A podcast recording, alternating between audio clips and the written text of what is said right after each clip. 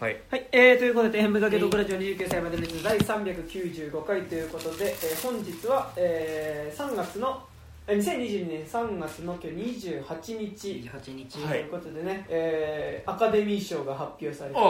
作品賞が。作品賞「ドライブ・マイ・ガーだ!」みたいなね。へへーって感じです。ねえ違うよ。違うでしょ違うかあれ？作品賞こうだったよ。こうだか、うん。あれ？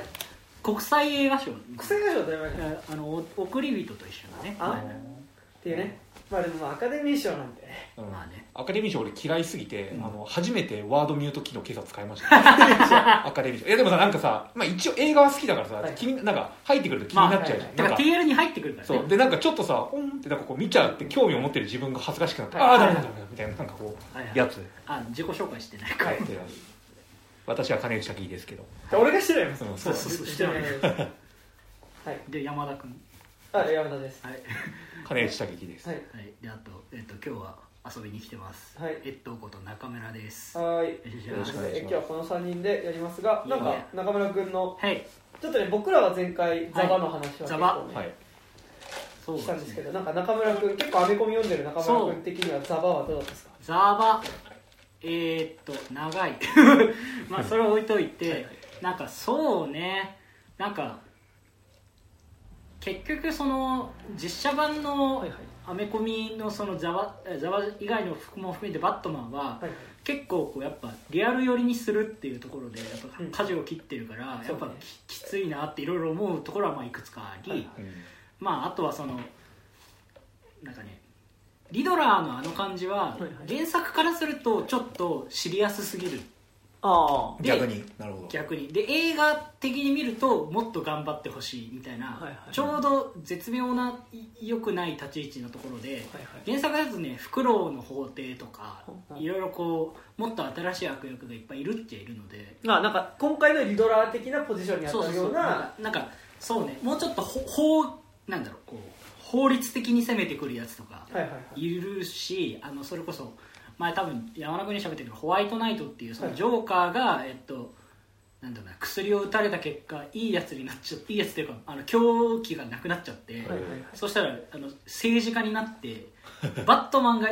いるせいで世の中あのこのゴッサムは悪くなっているっていうことを論理的に証明し始めて あの労働者層とかからの支持を得始めるみたいな、まあでも大まかにロジョーカーとやってることはあんま変わらないまあ。でもなんかよりそうか左左派ポピュリズムっていそうそううそうそう。感じが明確に出てるまあそれこそそうねなんていうかトランプとかの感じと左派ポピュリズムみたいなこうところのこう愛の子みたいな感じで、まあ、あとそのそうっていうシリーズとかもあるので、はい。なんかそういう意味で言うとリドラーっていう悪役だったのかなみたいなところと、まあ、普通に映画として見るとリドラーが前半やりたかったこと、うんうん。その要はゴッサムの欺欺瞞を暴くみたいなこととでそれはなぜかっていうと自分が孤児だから、はい自分のアイデンティティを探しているからっていうことと最後に津波を起こすっていうことで他の孤児がいっぱい生まれるような状況を生み出すっていうことが単純に矛盾してるなとは俺は見てて思った。っ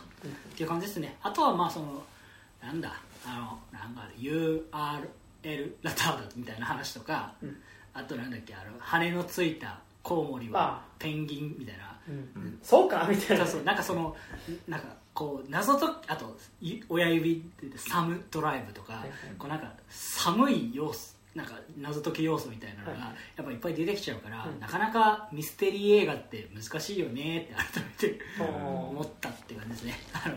結局その暗なんか暗号みたいなのが出てくる映画でさ、はいはい。その暗号が我々にちゃんと解けるレベルで共有されることはないからさそうなんだね。そうね。やっぱこうなんかアルフレッドがさうん。なんか解けましたみたいな感じで持ってくるとさあおお解けたんだ。みたいななんかおーみたいな。おもおもろないな。やっぱこのこの要素っておもろないなっていうのは思った。まあ暗号っつうかなやっぱ謎謎だよね。そうそうそう。なんかその言葉遊び的にうん。なんかかかってるから。でも、さあれってさなんか字幕がうん。うまくいってないから俺らに伝わらないのかそもそも英語で見てても別にいや英英語わかる人でもなんだそれみたいな感じなのか。あーなんかねあなんだっけ「It's still lies」とか、うん。あの動かぬ嘘とかは、はいあれはだから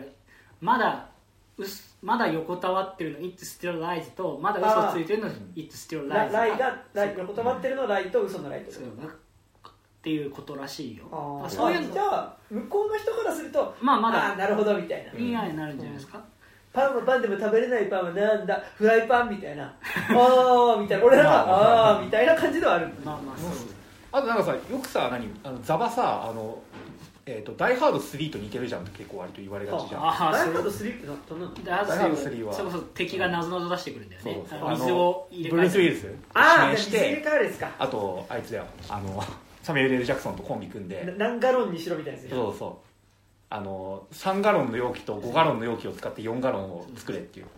ああ、うん、俺あれやり方わかる？あ本当？てかあれめちゃくちゃ有名な数学パズル。そう。あそうなんだ。しかもなんかあれさ「ダイハード3」面白いのさそのガロンのパズルやるときにさめっちゃ2人急いで次でこぼしまくってるさこれで4ガロンでよしドーンっつって。あのビビビビみたいな特にさそのなんかあの僕吹き替えで見てたんですけどいや俺も吹き替えであのだからあのさやっぱさブルース・ウィルスの吹き替えがさこう分かってるところがみたいなこう結構やっぱさやれっぱさやさやさぐれた声だからさ、うんやさぐれた声でめっちゃ謎解きしてるのがすごいおもろくてしょうがないっていう感じするよね。うん僕も僕もねダイハードはアスピリンをダイハードは結構 one two three は全部面白いいやと思ってる。ちょ one がやっぱダントツすぎるっていうのもあるけど。まあでもやっぱで1がダントツで2が1の再生産で、3はちょっと違うやつをやろうとして、うん。まあ、滑ってるところもありつつ面白いところもあるみたいな、言うと俺3結構見てる気がするんだよね。あでも俺も結構見てますね、あれもさなんか最後洪水起きたりするじゃん。ああそうです。こう地下で。そうね。ん。はいはいはい。そこもザバと似てるなって。だからなんだよって話似てるなって言い出すとね。うん。まあ、なんかそのなんだろうね。だからなんかまあ監督が多分きっとアメコミじゃなくて多分このこのお題ならノワールがやれるみたいなところでやってるんだろうなっていうのが見えすぎるところがまあちょっと問題かなっていうのは思いました、はははなんかこう別にこう原作に愛があるっていうよりはこの枠組みを使えばゾディアックみたいなことができるみたいな。セブンみたいなことができる。原みたいな作のバットマン自体にはなんかゾディアック的になる話とかはないんだ。うんまああるっちゃある。全然あるんだけどまあなんかそうねここまでゾディアックではない感じはありますね。なるほどあまあまあっていうかそのねやっぱりそのさっきも言ったけどちょっとリアル寄りすぎてなんかここからさポイズンアイビーとかそのキスしたら相手の言うこと聞かすみたいなさことがでできるのかみたいな。やっぱなんかやっぱそういう意味ではそこのなんだろうアホらしさの方に振り切れないっていうのいやだかはらペンギンの背中にミサイル乗っけてさ、ね。よちよち歩かせるってことは今回のバットマンでは絶対できないよそうね。なんかすやっぱバットマンの面白さはこのコスプレしてるうん。金持ちがいて、はいはいでその金持ちコスプレ金持ちがあのなんか謎の人間を少し外れてやばい人たちに絡まれて、おたおたしつつ少しずつそこと悲願がこう揺らぐところがおもろいから、やっぱそういう意味で言うとこうこの感じだとちょっとなんかなんかまともな政治闘争っていうか、うん。にはなっちゃうよなっていう感じがしますよね、うん。そのやっぱレゴバットマンとかが好きなんですけど、やっぱりあの悪役がいっぱい出てきて、こうなんかどんどんこうなんか揺らいでいく感じうんが結構やっぱ原作のバットマンのニュアンスには近いかな、あそうかじゃあレゴバの方が近いんだ。へレゴバは結構ねあの感覚的にはアメコミ読んでる感じがする、うん。え、まあ、レゴバはねなんかでも普通に俺らでバットマン会しゃべってたけど、レゴバがいいんじゃないみたいな話になってる。それレゴバでやってなかった。うんねそうでそうそうそう。なんかだからこれ山田君とも喋ったかな？そのバットマンの今回だから最初ベン・アフレックだったじゃないですか、うん。あああっちの、D、ジャスティスリーグの方があって。そう、ん。てかベン・アフレックで最初やるはずだったみたいな。あそうなんだ。そうだよ。今回のザバも？ザ・バンも。あそうなんだ。ベン・アフレックでソロでやるはずだったのがてかベン・アフレック監督でやるはずだったのが、ああそうだね。それが結果的にまあベン・アフレックがちょっともうジャスティスリーグで凝りましたみたいな感じで降りてこれになったんですけど、なんか最初ベン・アフレックだといいなと思ったのがそのオリジンはもう全部描き一応描き切ってて、うんうん。途中からやってしかももうおじさんだから、はい。まあなんかそのなんていうかその中年の有害性みたいなうんうんところをそんであと金持ちの有害性みたいなところを描ききれうんたバットマンができるなと思っていて、うんうん。ちょっとそれは期待してたんですけどやっぱロバート・パティンソンでうん。ニルバーナみたいな感じだとやっぱそういう要素がほとんど消え寄せて、若バットマンだったからね若バットそう若バットマンイヤー2だったからねねその 原作の雰囲気で言うとイヤー1イヤー2っていう本とあとはアース1っていう、あそううんああのねなんかねなんだろう仕切り直しのイヤー1みたいなへー。1年目みたいなやつがあってそれに雰囲気が近いですけど、ん。アース1とかだとそのなんかねいわゆる装置を使おうとして失敗してこんがらがっちゃうはいはいバットマンみたいな。あそれレゴバでやってたやつだね。そうそうそうなんかその感じがあるんですけど、はいはい。なんかそうですね。なんかザ・バットマンの雰囲気に近いのは多分アースワンだなっていうのはなんかこの前オタクの人と喋っててはい思いました。はいでもなんかそうっすね。まあなんかそうね。まあなんか結構アメコミの映画がそれこそ「スパイダーマン」とかあって、うん。割とこういろんなことやれる土壌ができたっていうか、まあ、映画らしくないとこも含めていろんなことできる土壌ができた中で、まあ、ザ・バットマンが3時間かけてこのこうあの漫画を借りてノワールがやりたいみたいなところにもう一回戻ってくるのを見ると、うんそれはノワールでやればいいんじゃないかなっていうのは最近ちょっと思うところで、それでそれかマーベルとかの方が割と映像でアメコミをやるっていうことに関しては割といろいろできてるってこと？うん。まあでもそうね。でもなんかその DC の雰囲気でやっぱり一番はいはい。近いのはシャザムがとあああとはジャスティスリーグのスナイダーカットね。ああスナイダーカットはね俺も中村君に、まあ、勧められて最後 U-NEXT 辞めるタイミングで見たけどなんかスナイダーカットは面白かったススナイダーカットはそのいわゆる DC の DC って基本的に出てくる人の人間離れ度が基本めっちゃ高いから、はいはいはいそう神話っぽくなっちゃうんで時代的に話が。でもその神話っぽい感じが一番ちゃんと描けている感じはま確かにね。ああのスナイダーカットっていう。神対神って感じがすごいする。ね。だって実神対神だしね。まあそうそうそう、うん。なんかそこに対してこうな人間としての業とかを全部持ったバットマンがこう、うそこに対してこうどうやっていくかみたいなね。感じがねあのいやそうですね。クーリンチより5分長いでおなじみ。スナイダーカットはマジでお中村君から言われたからそそうい。う感じで見たけど30分の第全7話のドラマとして見るのがちょうどいい、てか章立てで章のタイトルが入るんだよね。そうそうそう、うん。で大体各章が本当に30分ぐらいで収そうそうそう。まってるから。だから章のタイトルが入ったところで「はい今日はおしまい」って感じで見ていくと、まあ見れる。だからなんかでもあれだよね、うん。こうスナイダーカットで見るとこうバットマンの役割っていうのは、うん。スーパーマンっていう神様をうん。復活させるために頑張る人間みたいな、結構そういう感じはあったからねなんかね。まあ基本的に実はだからこ根本の構造はめちゃくちゃ変わってるわけじゃないんだけど、うんやっぱりその間の距離においてのこう語りを全部ちゃんとやってみたいな、結果として4時間かかったっていう、ねだからサイボーグの件とか、うん。あーでもそこら辺はマジでねすごい良かったですね。そうサイボーグの部分に関しては本当スナイダーカット見るとマジでか回収されるというか。ていうかそのそれこそなんだっけジェスジョス・ウェドン版？あはい。あの最初に公開された版を見て、サイボーグのひ人が文句を言ったのはそれは当然だなっていうぐらいこう、サイボーグがあるよ。がサイボーグが裏の主役だもんね、うんジャスティスリーグのスナイダーカットは、いや彼がねその戦う動機をちゃんと見つけてでまあ基本的にもやっぱねジャスティスリーグのスナイダーカットはなんかやっぱこう親と対峙するっていうかさ、うん。なんかやっぱそのそうですね。っていうのがやっぱ基本的にねなんかある話であるけどその意味でサイボーグがすごい一番わかりやすくそれを背負ってる感じがね。なんかそうね UNEXT でしか確か見放題では見れないんだけど、うん。なんか俺はねなんかあれで見たな DMM の映画のクーポンが時々500円配るんですよあそこ、それでなんか500円で見た気がする。はうん500円でそのなんだっけなんか4日いわゆる普通のレンタルはうん。4 400円とか300円とかで売ってるからそれで見た気がしますね、DMM ってエロコンテンツ以外も売ってるの、ね全そりゃそう。だ然ありますよ。てか僕前の仕事が映画関係で、はいはいその配信サイトに売る仕事だったんだけど、DMM はそのエロ場所？うん。がまあファンザになって要はファンザうんとファンザとあとはそのアイドルグラビア系が同じファンザ担当のとこがあって、映画とかあの普通の舞台の動画とかそういうのは全部別の会社がやってるんですよ、へえそう。でそれはえっとね多分隠れてないからいいんだけどそのギャオとかの買い切りレンタルとかもやってるところと一緒で、うん。なんかね結構ちゃんとめちゃくちゃ買い集めてるちゃんとめめちゃくちゃこうあれ他の会社にはレンタルしてますけどうちではやってないっすねみたいなことをこうちゃんと毎回いろんな会社に連絡する人がやってた記憶があるからか結構ちゃんとしてるイメージがありますね、まあ、そそれこそね男性だとファンザ使ってるとポイント余ったりするから その余ったポイントでこう映画も見る。へ映画も見る。で確かそのこそ500円クーポンとか結構ね四半期に1回ぐらいは出るかうん。へえなそれで割と見たりしますね。俺もなんか。確かに。DMM だとあのコミックああ DMM ブックスが年に2回なんかあた見放題バカ安。やっぱえなんだっけ？50%ポイント還元。ポイント還元。あのかつての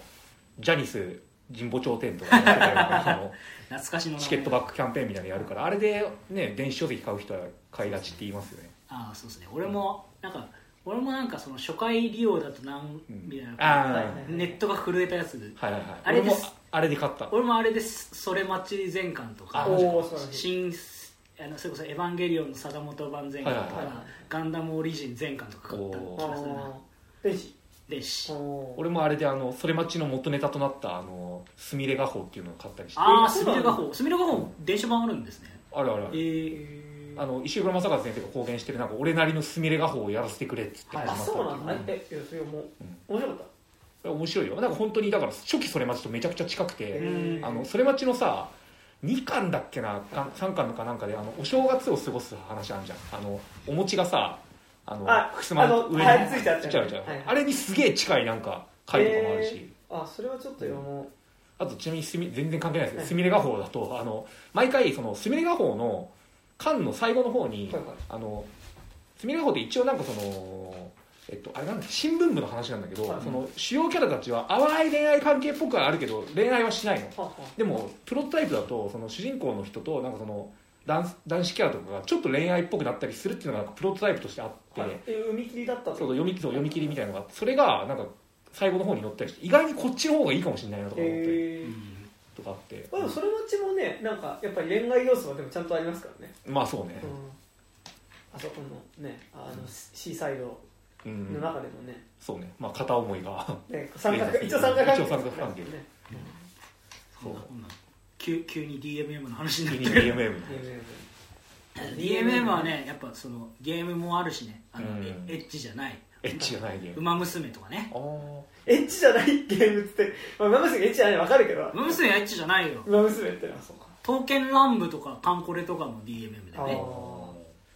基本女子女子コンテンツが強いでもねうなんね DMM のゲームはねあの Mac だとできないからそうかそうか。あそうなんだ。できないんですよ。え結構ねだからねその「ウマ娘」とかもパソコンでやりたいんだけどうんできなかっー、スマホでやってるんですたスマホでやってますかね僕でもこれまで3000円課金を1回しただけっていうこうい弱小ユーザー。DMM ユーザーとしては。いや DMM じゃないけど普通にあのあゲームアアプリ内で、はい。なるほどね。そうウマ娘はね楽しくてやっちゃってるへー。やっぱパパワープロのさ育成モードが楽しいじゃん、はいあの感じだから基本は。あそうなんだ。それでいうと俺パワープロは完全にはい。ギャルゲーとしてやってたから。野球とかマジどうでもよくて どの子と付き合えるかっていうのをメインではい。全部やってたかあー馬娘もそういう要素あるウマ娘はどっちかというとアイドルマスターの関係性に近いというか、うん。そのトレーナーさんうんと、はいはいはあの走る人。走る人走る子って感じで、うん。その一緒に3年間頑張ってはいなんか何賞を取ろうなみたいな。うんはいはい。はい基本的にはね10箇所とかね。そうそうそう。でも基本的にはその現実にいる馬のはいはい。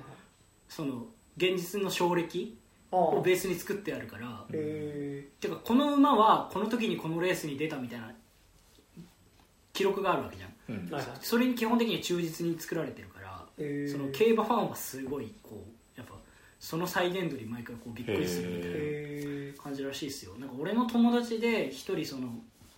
馬娘からその競馬ファンになって、はいはい。その馬の活躍しているシーンを集めた DVD とか買い集めてレースに別に行くわけじゃないんだうん。ハマって。まあでも結構なんていうかその出てる馬が有名馬だから、はいはい。みんな引退してるんだよね。あなるほどね。そういうことか。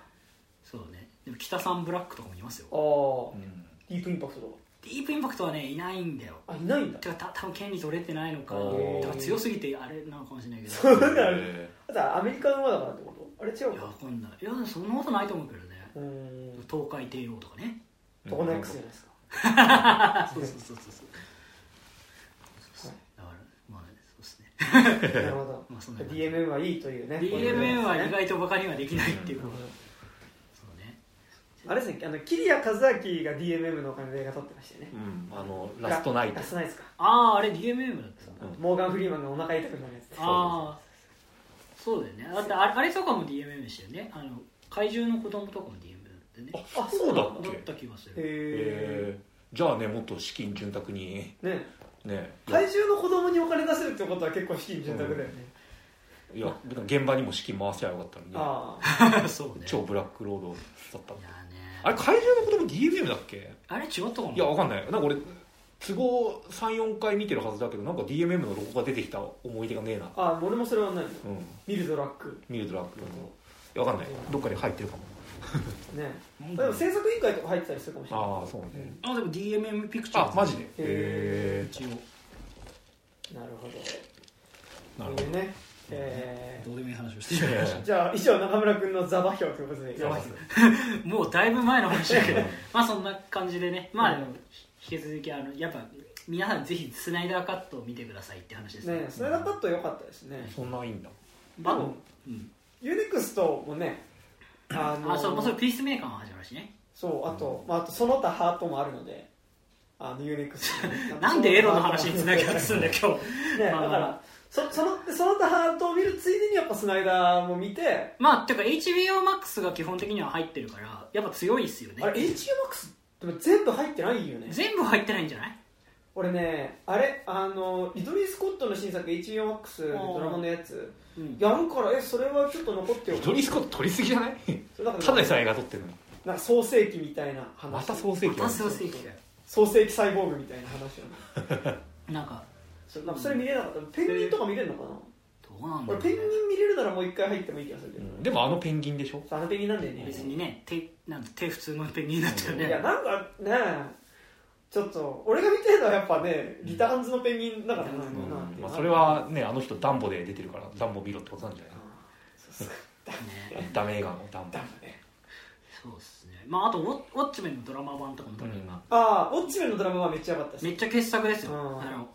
じゃあそういう意味で言うとバットマンのおすすめちらっとだけ言うと、はい。ホワイトナイトのシリーズでホワイトナイト。あ漫画のおすすめ。ああ、はいはいはい。込みますね読み込みおすすめ。ホワイトナイトとカース・オブ・ホワイトナイトっていうシリーズが出ててそれはそのさっき言ったジョーカーが政治的にってやつと、はい。そのなんかいろんなバットマンの要素をうまく取り込んでなんか今っぽくしてるのですごい面白いのと、うん。あとはキリング・ジョークっていうめっちゃ有名なジョーカーの一番有名なやつね。やつなんですけどあれの続編も実は最近出て「へー。スリージョーカーズ」ってやつが出ててそれもねまたとんでもないあのすごい複雑な話で、うん。それも面白かったですね。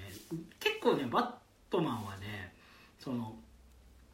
なんだろうな結構シリーズで読まなきゃいけないやつがいっぱいあるから、はいはいちょっと難しいんだけどさっき今言った2つは基本的にそこまで多くないそのシリーズ的に言うとあのものが。あとはまあ普通に「ダークナイト・リターンズ」ですね。はいはいはい。ダークナイト・リターンズはこうあのアメコミ必修科目っていう感じじゃなくて、うん。押さえとけっていう感じですね。あえっとねそのねダークナイト・リターンズとウォッチメンと、はい。あとね、えっと、マウスアート・シュピーゲルマンって人が書いた「マウス」っていうグラフィックノベルが同じ年に出たのがアメコミのルネッサンス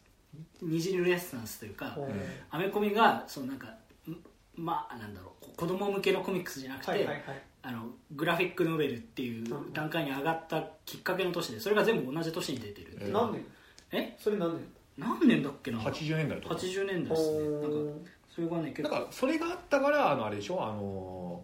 ティム・バートン版バットマンが作られたとか。あそんなそんな感じでしょ多分。そうなんだ。まあそのなんだっけ？それこそダークナイト・リターンズはあれでもやってるね。あのバットマン VS スーパーマンの最後のバットマンとスーパーマンの戦いは結構そのそそこっぽいっていうか、そうですね。なんかそうですね。1987年かな。あえ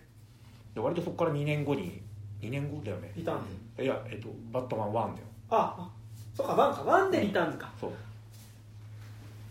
なるほどね。っていうそうか。まあ one がそんでジョーカーか。うん、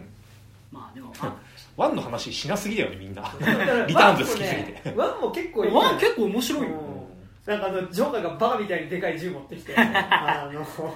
まあでもそうですね。なんかだからそういう意味で言うとそれこそ今日話すね。今日の映画の話もそうですけど、まあ、グラフィックノベルみたいなはいはいはい。文化につながるアメコミとか、うん結構そのバットマンラダークナイト・リターンズとかウォッチメンとか、マウスアート・シュピーゲルマンのマウスとかが結構源流で。はいでもさアート・シュピーゲルマンのマウスはその、えーっとね、ユダヤ人をネズミ、はいナチスをあ豚で描いてるアウシュビッツから生き延びた男の人の日記というはいはいはいはい。なんだけど、まあそれが結構そのなんだろうその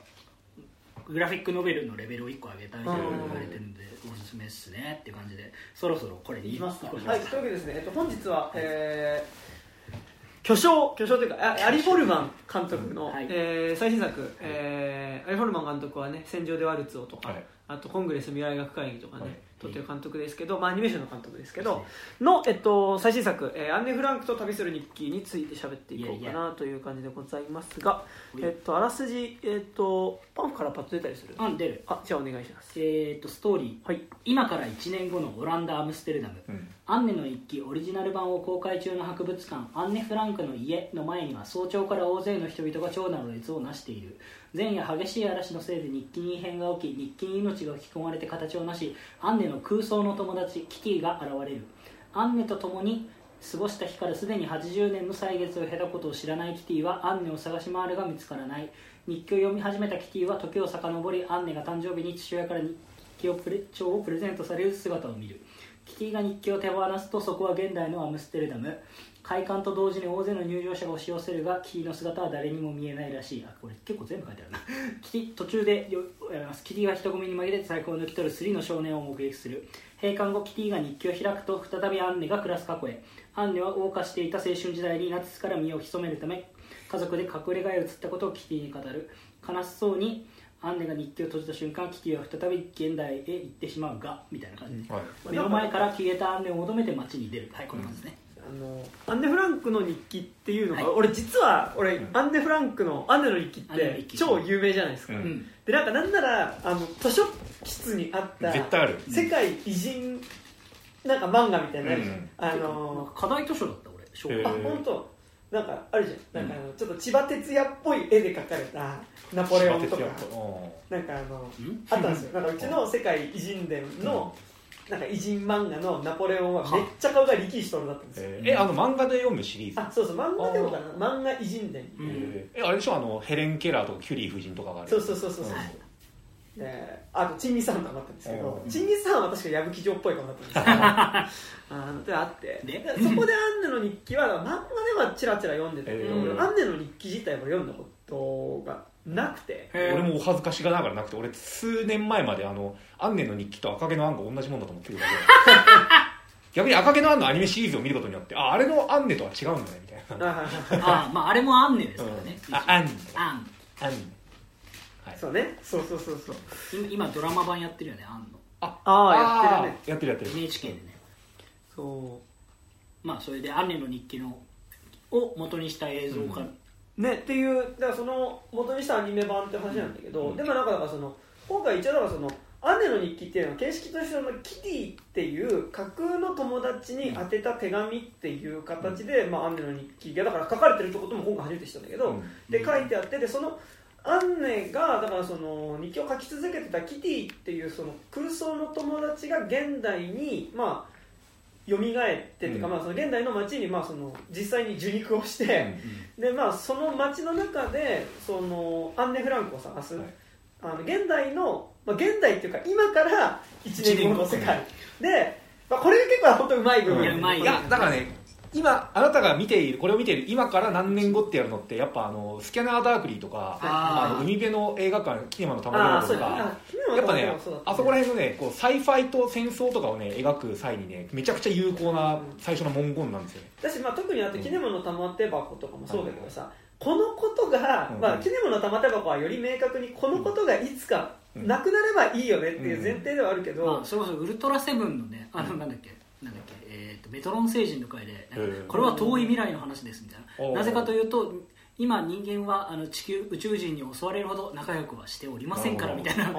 つがあってい。そういうなんかそういう感じですよね、うん。そのあの金あのそれほど遠なんかそういう未来みたいな、うん。仮未来みたいな。でなんかやっぱこう実際に今もう起こってることだし、でそんなすぐに解決はしないだろう、うんうんことっていうのを、まあ、語るときにやっぱ今から1年後っていう、まあその書き方がねうん。最初にパッと出てくあるっていうのは、ね、ねうんだからそのすごいあのまあそれはすげえなと思うんだけど、ででその上だからその今の街にて、はい。あーと受肉したキティっていう女の子が、まあ、その現代の,、まあそのオランダ・アムステルダムにおける、えーアンネ・フランクはい。を探すっていうことと同時にそのアンネの日記自体がだからそのアンネ・フランクっていう人はだから最初えっとまあオランダ住んでオランダで、うん。えっとまあだんだんナチス政権の、うん。まあそのユダヤ人に対する迫害が強くなってきて、あれオランダに逃げてきたんじゃないっけ、うん。最初か。最初イギリス？あれ違うっけ？ちょっとすいません。だっけ？ポーランド、どうだっけな。まあ、だから最初だからもともと住んでた場所で、はいはい。ナチス政権がすごい強くなってきて、うん。でオランダに逃げてきてで最終的にその父親が働いてる会社の、うん。えっと、に作ったの隠し部屋みたいなところで、えーもう一組の家族と、あと途中から来る歯医者さんと一緒に、歯医者さんの男の人と、まあ、あの共同生活をしていて、でまあ、最終的にまたねそこから見つかってしまって、うん。そのまあ、強制収容所に向かうまでっていう、その第二次大戦下のことっていうのと、まあ、いつかわかんないけど、まあ、今。うん。あ今から今から1年後の世界っていうのを、まあ、交互に行く形で、だからそのキティっていう女の子が現代のアンネを見つけてそれをどうにかしようっていう展開っていうのと、まあ、いやわなくアンネの日記が進んでいくとその先にはやっぱり強制収容所があるわけで、まあ、その先に起こる、まあ、ある意味悲劇というか、うん。まあ、そういう出来事に対してっていうかそのそれが交互に進んでいくっていう構成の話になってるっていうね。うん感じなんですけどね。まあちなみにドイツでした。今あドイツからオランダに行ってなんだ、今日はあのそのアアリ・フォルマン監督がその先にアリフォル、えー、と映画を作る前にアリ・フォルマン編集で作ってたグラフィックノベル版「アンネの日記」っていうのがあって、これが結構あの、まあ、ほぼ原作というかこれを作ってアンネの日記自体の解読をした結果としてそのアン、ん今回のあアンネ・フランクと旅する日記があるって感じなので、結構ねあの面白いんですけど。あとなんかそれ俺も中村君に借りて読んでて。うん。で絵柄は完全に、えっと、ほぼ、えっと、アンネ・フランクと旅する日記と同じ絵柄なんだけど、うん。この中にはキティは出てこない。そう。ね、うん。のよまあ、あくまでアンネ視点のそうそう呼びかけアンネの日記を、まあ、あのグラフィックノベルにしましたっていう形で、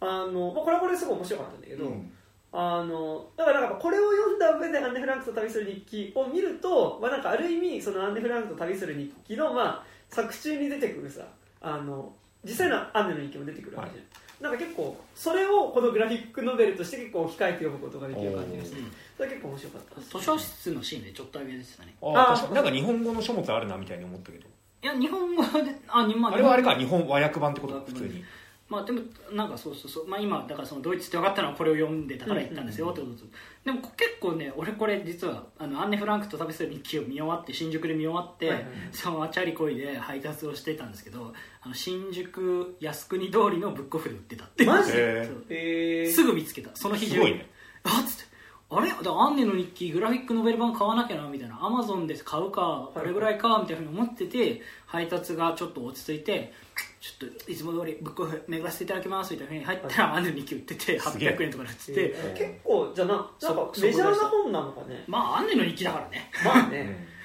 まあそうなんじゃない？なんかそれこそきっとさあのアンネの日記で書けって言われてはいはい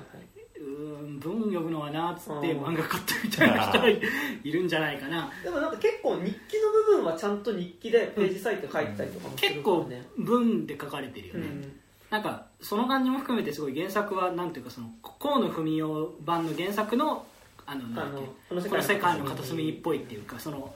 なんだろうあれも結構章ごとになんか漫画のルールごと変わっていくみたいな感じあるじゃないですか、結構あの感じで割とフリーキーに書かれててすごいおもろいってまあ、ページ1個使ってなんかその結構アンネがアンネたちの家族がそうそう。こう隠れてた家のそうね。あの改造か解こ剖図みたいな。う分断面図みたいなのでまあそのこういうふうな家の形になってますみたいなのを見せたりするっていうのは結構やっぱグラフィックノベルっぽいなっていうね。あいいですね。めちゃくちゃ読みやってか普通に楽しいですね。そういやそう。本そ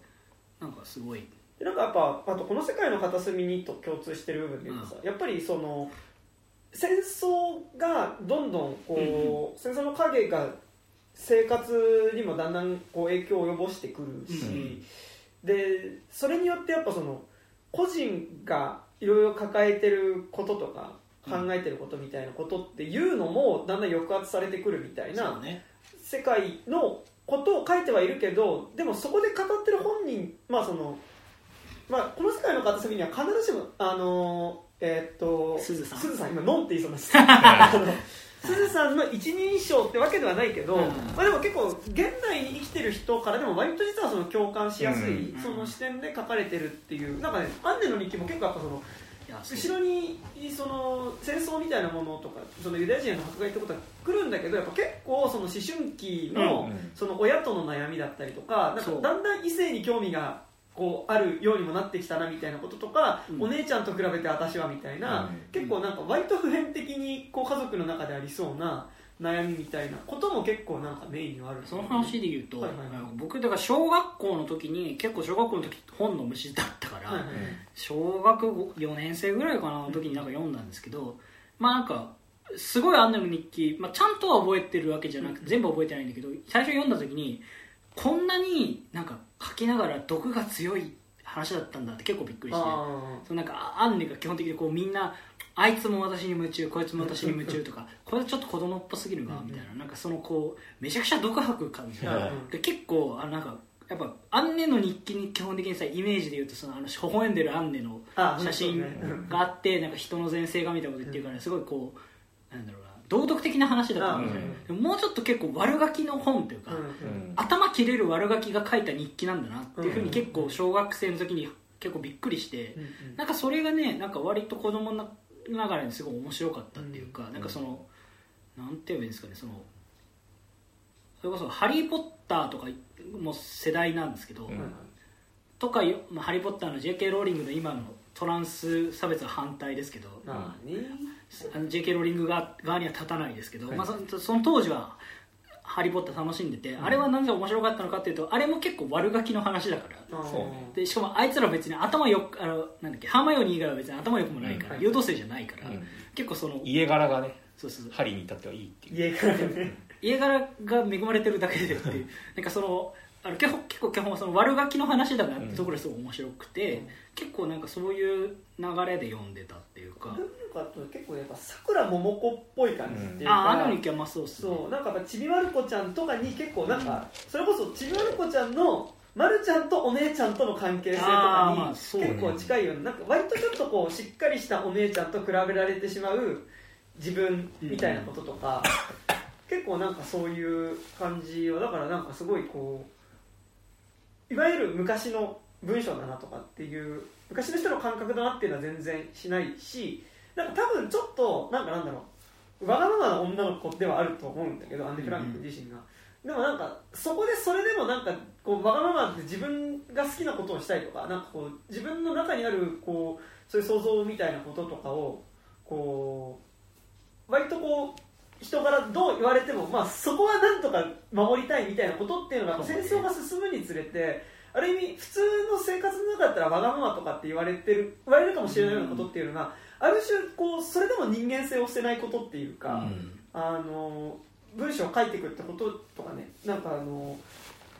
そういう素直に自分の気持ちをお母さんムカつくぜとかうん。バカしねみたいなことを、結構そのそうそれこそ読んだ時にびっくりしたのはお母さんマジで嫌いなんだよね、うんうんうんそのへ結構辛辣なこと書いてはいてなんかお父さんは大好きだけどお母さんの愛し方は分からないわみたいな感じうん。で結構感じだからなんかそこら辺もすごい子供ながらにあこんな本だったんだみたいなうん。結構びっくりして読んだ記憶がありますなんかだからそのなんて言えばいいのかな。その「アンネの日記」はもちろん未完で終わってるわけですけど、うん。そのだから未完で終わるからこそこれだけなんかなんだろうね。今で言うと多分めっちゃ面白いうん切れまくりのツイッターなんですよ。うんでもツイッターの人がある日急にこのツイートが終わってしまうことの不気味さみたいなところをすごい感じる、まあありますよねそういうことそれはありますよ、ここ最近も結構人亡くなったりしますからね、青山真司とかね、はい さそれとさアンネ・フランク自身はこの日記が出版されるこそうとをさそれは結構ねあのなんかまあでもアンネ自体が作家になりたかったってところはあるっていうのはそうなんだけど、あまあねでもこれ結構果的にさまあもちろんアンネの日記知ってるとは思うけどまあお父さん以外全員死ぬんですけど、お父さんが遺留品の中から見つけて、まあ、それをこうこれを公開しようっつってうん。配るわけですけど、まあなんかね結構さ作品中の中でもさプライバシーってセリフがあるじゃん、うんうん結構お前これプライバシーよなって思うところあるよね。だしさなんかなんだろうあの偽用の日記じゃないから書いてるそうそうそうそうなんかこう自意識のそうそうそうそう。こういやだからすごいよ。なんかマジであのお母さんマジでなんで結構お母さんが嫌いかっていうと、うん。そのお母さんが基本的にお姉ちゃんと自分を比べて、やっぱりそのお姉ちゃんはお姉ちゃん上げの自分下げみたいな、あの感じでしかやっぱり接してきてくれないっていうこと、でなんかそこでやっぱお姉ちゃんもお母さんも嫌いではないけどその感じになるのがマジで嫌みたいなことを書いてて、でも特にやっぱりそのお母さんに関してはマジで結構死ねみたいなことを書いてる日記のでもそのなんかね何ヶ月後とかになんかあの本当は私はお母さんのこと好きなのになんかこう気分によってそういうことを書いてしまうそうね。自分がすごい嫌でみたいなことを書いたりとかするっていう、それこそそのやっぱちょちょっとあんファザコンというか、あうんうんうん。結構お父さんが大好きっ子で、そのなんかだからお父さんはなんでこんな女と結婚したのかしらみたいなことを結構思うシーンも結構あってなんかいやあなんかその感じが結構そのなんか僕はおお両親とはそんなに仲良くないんですけど、でもなんかその片方と仲いい親の片方の親と仲いい子供とかが結構持ちがちな考え方としてはすごいこうなんか真に迫るというか、まあなぜかというとリアルだからなんだけど、やっぱこれがこうなんか普通のさブログとかはさ出版することはある程度っていうか人に公開することを目標に作ってるじゃない、なんかだからこれはやっぱりそのツイッターはツイッターでもうん。なんかフォロワー数いないやつ。あの自分用の鍵垢自分は鍵垢なんですよね、うん。だからそのそれがこう世の中に公開されてるっていうのは多分やっぱり辛いですよ。いやなんかちょちょっと辛いところあるそうだそのさあの世界名作みたいなパッケージをされてるものねみたいな、アンネ・フランうん。クの日記自体はね、アンネ・フランクの日記ではそういう認識だったから、俺今回だから初めてちゃんと読んで、いや。あれこれ公開なんかいやでもこれが公開されたことの意義とか超わかる、うん。かるしなんかやっぱその唯一生き残ったお父さんがね。やっぱりその娘が生きてたことっていうのをやっぱりその世界中に知らしめたいっていう知らしめたいってもあるしやっぱその忘れてほしくないってことも多分あるじゃん、だからなんかこれがその出版されお父さんのそこの気持ちとかもめっちゃ分かるし、やっぱり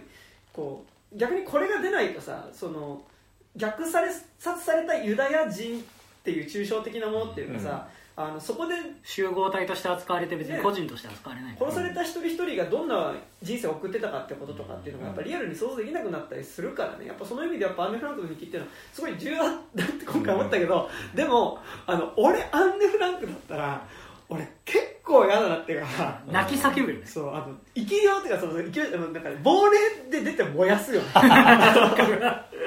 そうね。そうね。えだから最近あのえっとあごめんえっとねえ？あのあのミュージシャンいいんじゃん。えっとジャズとかの。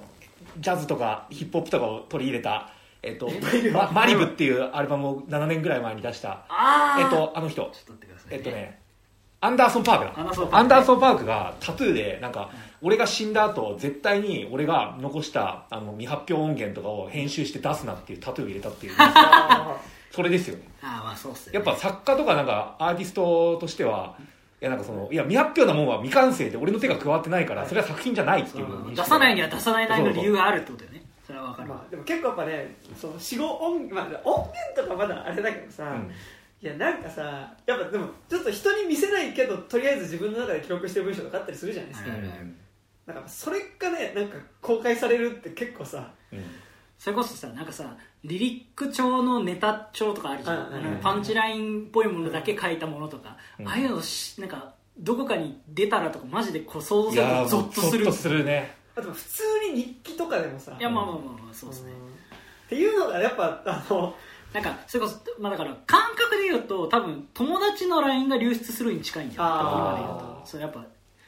あんただから喋るっていうことはやっぱあるわけじゃない、でもだしなんかと特にこれアンネ・フランクとだあれにそのアンネ・フランクと旅する日記っていうのはいははい。なんかやっぱそそこに対してそれがまあアンネ・フランクの日記がもともとにあるってことを思うとやっぱよりなんかやっぱそれをどう受け止めるかとか、うんなんかあのまあそういうもうちょっとねなんかメタ的な話ではあるんだけど、うんなんかこうなんだろうなあのあ今何の話をしようとしてたのね、まあ、そのアンネ・フランクあでもなんかさそれそれこそ映画の中で最初にそのアンネ・フランアンネの日記が、えっとまあ、風がすごい吹いて、強く吹いてえ風のせいで割れちゃって、キティが権限して、で権限するはいいけど実際の日記としては割れたとこに入れるわけにはいかないからじゃあアンネの部屋に置きましょうみたいな、うん。その時にこういろんな人が見てくる感じがやっぱこう見せ物小屋っていうか、うん。そのなんか見せ物感がすごい。見せ物部屋だしねそうなんなら。そうなんかこうなんていうんだ弛緩されてる感じというか、うん。なんかそのやっぱその感じが結構やっぱなんだろうあでなもそこはそうだよね。なんかそのまあ明らかにそういうふうに描いてる。そういうふうに描いてる自分あの人ん家にゾクゾクゾロゾロ土足で入り込んで来られる感じっていうのは。でなんかその個人のさ、うん。やっぱそのプライベートなものっていうのがねなんかやっぱその、あのまあそういううん。まあある意味だから原爆資料館みたいなこととかにもまあ近いわけじゃん、うん。その戦争の時の戦時下の生活がどういうものだとかそれの被害ってどういうことがあったのかっていうのを想像させる施設っていう意味ではさなんかそういうところと近いような気はするけど、でもなんか、まあ、原爆ドームっていうかあれかなんかもうちょっと沖縄の塹壕とか、うん。あのそういうとことかにね近いのかもしれないけどでもなんかとはいえなんか同時にそれってなんかだからそういうところにさ多分俺塹壕とか行くとさ、あなんかあまあそういう悲惨な場所がことがあった場所なんだなとか、さその解説とかも俺修学旅行高校沖縄だったから行くそうガマとか行ってさ、まあ、ここで何日間暮らしていて、でまああのまあ最終的に集団自決があってみたいな話とか聞くけどさ、なんかそそれってすごいなんか歴史的なそういう出来事が起こった場所っていうふうにさもちろん見るけどでもそれ以前にある意味生活がちゃんとそこで行われてた場所なんだよねっていうこと違和感っていうのが、ある意味アンネの日記の最初にこう私にとってはてか私にとってはじゃないんだけどこれこれアンネ・フランクって女の子の部屋なんだけどなんかそのある意味博物館化されてしまったことによって、うん。なんかそこがじろじろ見られてるってことに対するやっぱまあそれこそだからなんかまあまあまあある程度は再現でしょうけどねうん。部屋としては。うんまあでもそのなんかわざとちゃんとこうなんて言うんだろうな部屋のか再現としてなんていうんですかなんだっけ好きな俳優の写真とかを貼っておくとかなんかそれねなんか自分の部屋にあるポスターとかをまんま再現されたもの 結構最悪だよ結構最悪みた。いなだってじ俺んちの実家がさあの部屋に人がいっぱい来てるってことで最悪ですよ、うんまあねなんかそうですよねまあなんかそのやっぱだから結局その違和感をずっその違和感自体もずっと描いてる作品ではあるというか、その感じではあるというかなんだろうその劇中の話にではあるけど、はいまあ、なんか劇中だとそれこそ、まあ、キティが現代というか現代 今より1年後に現れてこう現代をさまようわけだけどその時にえ？っまず最初にじゃあ自分がキティアンネ・フランクの友達のキティだと思ってるから、うんなんかあの私の友達のアンネはどこにいますか？みたいなことを警察に行くんだよね、うん。その時にん？アンネ・フランクの友達のキティなの？お前みたいなふうに言われて、うん。お前さ知ってる？この町はほとんどアンネ・フランクって名前なんだよみたいな、えどういうことですか？って言ったらあの橋もアンネ・フランクだしあの病院もアンネ・フランクだしここの学校もアンネ・フランクだしここのシアターもアンネ・フランクだよみたいなふうに言われて、なんじゃそりゃみたいな、になるシーンがやっぱり一番最初に面白いところいやあれ素晴らしくてあそこでなんかあこれめちゃくちゃ SF なんだなっていうのがあー。なんかこうだから俺そのさ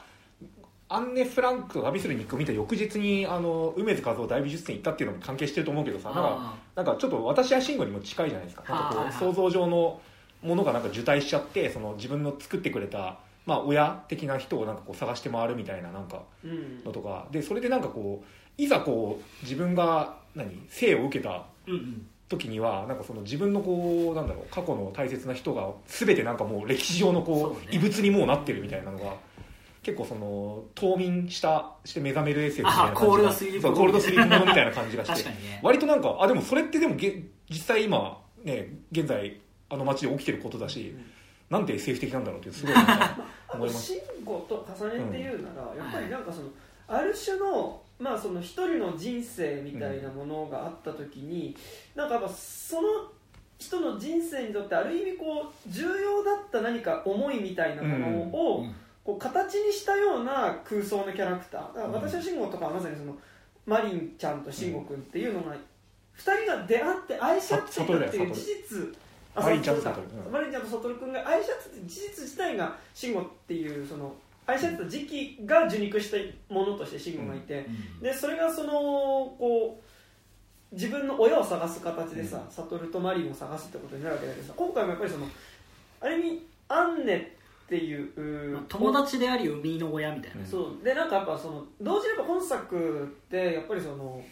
こう、まあ、アンネ・フランクの日記を物語って言っていいのかっていうのはちょっと難しいところではあるけど、うんはいまあなんかある意味そのこうまあその物語を現代でどう受け止めるかみたいな部分も結構ある話だとは思ってはいて、まあ、物語って言い方はあれだけど、まあ、ストーリーだよね、うんうん、でなんかでも俺は結構あのーちょっと明確にまずでもちょっとそその物語っぽい部分っていうので言うとやっぱさその、まあ、受け止め方としてどうするかみたいなところで言うとさそのやっぱりちゃんとその、まあ、この映画が現代でアンネ・フランクの日記がどう受け止められてるかっていうところからまあ始まってる気はしていて、やっぱ最初そのアンネ・フランクの日記を展示するあの博物館が始まりますっていう行列が並んでるもう会館をさ並んでる長蛇の列の横でその、まあアフリカ系なのかな？難民の人がテントを張って、えっとまあ、風でテントが飛ばされちゃうよみたいにそうで、まあ、困ってるそのホームレス状態で暮らしているところにすごい強い風が吹いて、でその風によって彼らが暮らしているテント自体が吹き飛ばされて、あのまあ、すごい大変な状態になってるんだけど、彼らがその大変な状態になってるってことはその列に並んでる人にはうん。目の前で起こってるんだけど見えてないんだよね、まあなんかあーなんて言えばいいんだろう。そのある意味この映画の話ってそのなんだろうその開始1分であこういうことが言いたいのねって分かるのをすごい解像度を何個目も高めてやってくる感じで、そう初手がめちゃくちゃ強いんだよ。そうで俺あそこでさなんかあのファーストシーンにそれが出てきた瞬間にさあこれジョーカーのあのエスタブリッシュメントがあのみんなでモダンタイムズ見てるシーンを超えてきたと一発目でってあーすごい上がったんですよ。はいはいはい。でなんかさあの結局現,、まあ、現代っていうかその格好の今に、うん。えっと、生きている人たちっていうのはそのアンネのアンネ・フランクの日記のな物語も知ってるし、その舞台でも見てるし、あのそういう意味でこういう物語がああった、まあ、こういう出来事があったってことは知ってはいるけど、じゃあそれ翻ってじゃあ今自分たちの暮らしてる街にそのアンネ・フランク的な状況の人、うん。だからその何かにその追われて、うん。自分たちのアイデンティティがゆえにやっぱりそのうんうん。生命の危機をね生命の危機に置かれているような人ってそのやっぱ国を追われてうん。もともと自分たちが暮らしている場所っていうのを追われてでそのそこで見つかっちゃうことによって、うん。まあ、その命の危機にうんさらされてる人うん。たちがいるっていうことには全く目線がいかなくなっているっていうところに対してのやっぱ話うん。でもあるからでそれでごめんさっきと話戻ると結局その、今回のキティっていうのがある意味そのアンネっていう子にとっての,、うん。まあ、なんかそのある意味その彼女の話を聞くっていう役割を与えられた存在、まあ、イマジナリーフレンドって劇中でも言われてましたそよね。う。で彼女がだからそのキティっていうのが現代に受肉する時にさあのある意味アンネを探すっていうのはやっぱそのキティの役目がアンネの話を聞くからうん。なわけでででその役目を私はそのアンネの話を聞かなきゃっていうので現代の中をさまようっていう、うん。なんかある意味そのかつて存在した人人物の人生の中においてのある役目を持たされていたキャラクターっていうのがその役目のゆえになんかその街の中をそのその人物がいなくなった街の中をね、あのさまようっていうのはやっぱすごい慎吾っぽい部分ではあるし、うん。なんか結構今回のキティっていうのがこうえなんか、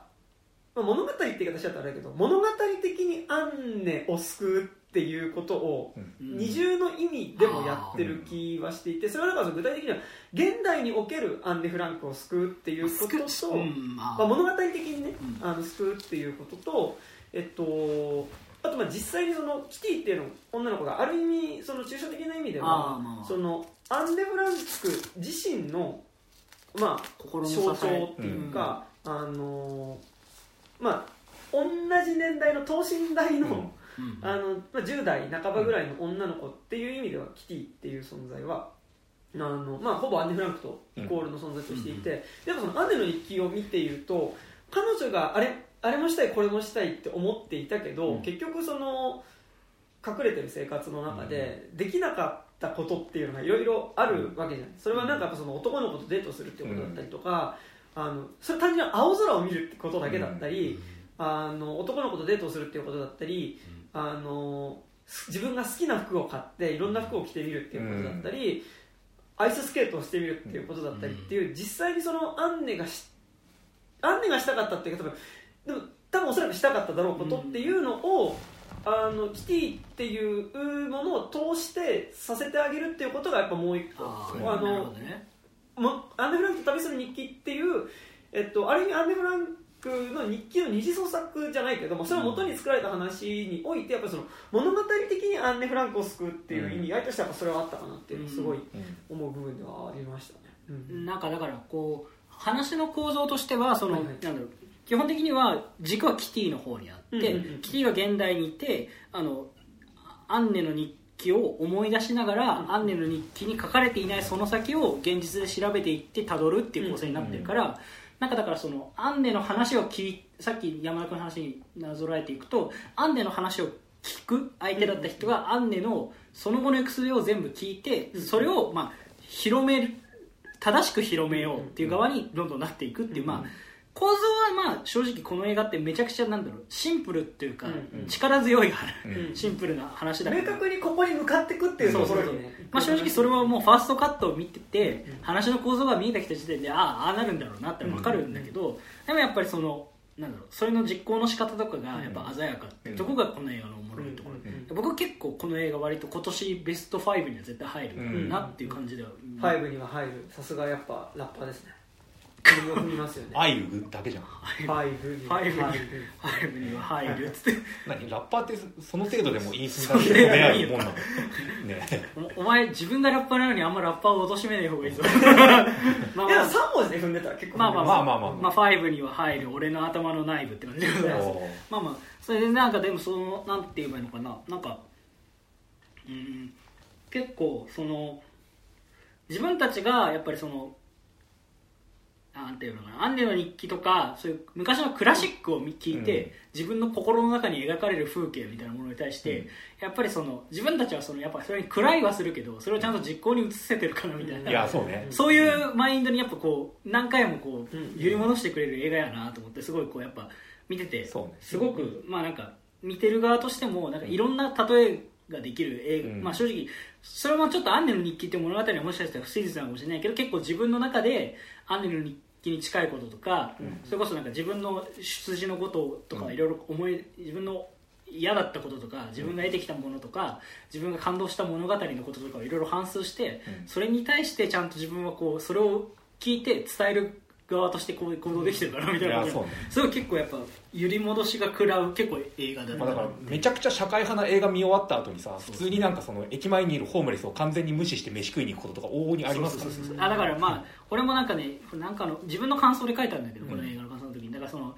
やっぱ貧あのパラサイトとか見て貧富の格差いかんよねって思いながらユニクロに行っちゃうみたいな。そのそうね感じのやっぱ延長線上にあるっていうかそのなんかやっぱそれこそユニクロとかがこうやっぱ安く買い叩いてるっていうのがこの映画におけるこうアバちゃんだっけ？あのアフリカの難民のああはいはいはい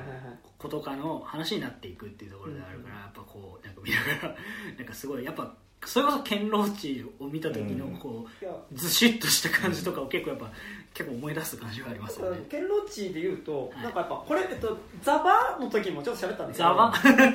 あのー なんかやっぱ結構この形の終わり方やっぱ多いと思ってて、うん。で話してるうん。あのやっぱ最後に見えなくされていたやっぱこう社会のこう見えない部分に置かれてた人たちっていうのが俺はここにいるよっていうああ。サインを発信する終わり方をする映画っていうのが、うんまあ、結構最近多いなっていう、まあ、最近多いってことでもないかもしれないけど、まあまあ物語の割と基本形ではあるあの結構多い気はしてて。だから堅牢地でいうと私はダニエル・ブレイクはい。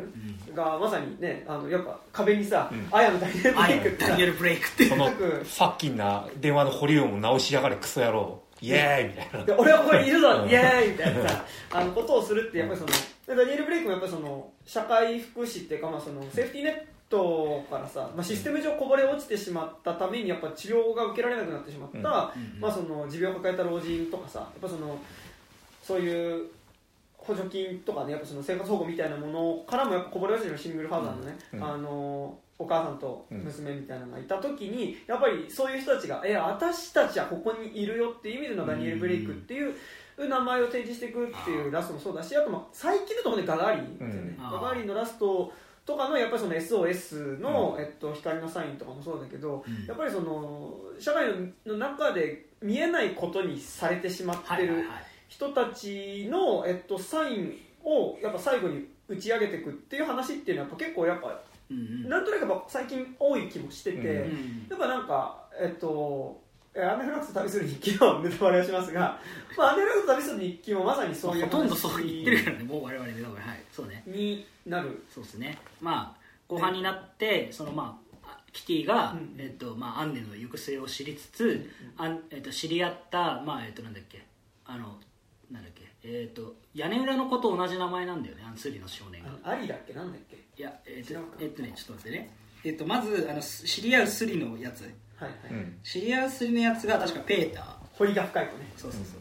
ペーターがでもあの屋根裏で知り合うあ。アンネが知り合う、はいはい。あのもう一組の家族のもう一組の家族のペーターと同じ名前なんよね。一緒にだからあの空中戦見てた。そう。そうそうそう。だからペーターとはなんか特にアンデーフランク旅する日記の方でそうだったけど、なんか恋愛感情にはうん。なんとなくなってくんだけど、でもこれって本当に恋愛感情なのかっていうのが結構アンネの中でだからすごいあのシーンすごいっすよね、うん。あのアンネがキティに膝枕されながら私はきっとこれはあのなんかもう本当にあの気の迷いなんだわって言いながら大抵の結婚とかっていう恋愛の終わりっていうのは最初の恋愛が大恋愛があってそれによって傷ついてたどり着いたところで誰かにあの必要とされて、うん。それに結果的に落ち着くのよって言って、はいはいはい。めちゃくちゃきついこと言ってる。だけど本当に恋愛した人とはそうそうそう。結婚しないんだっていう話を。そうだね。でそれはさらに言うとあのアンネは自分のお母さんとお父さんにも向けててそうそうでそうそう。お父さんはおそらくあのお母さんと結婚する前にものすごい大きな恋恋愛を好きしてになった女の人がいたんだけどでも彼女に振られて傷ついてる時にちょうど目の前にいたのがお母さんででうん。お母さんがなんとなく優しくしてくれたから多分 結婚したに違いないみたいなことを、まあ、言うわけだけど、まあ、それはそれでそのペーターに関してもさその結構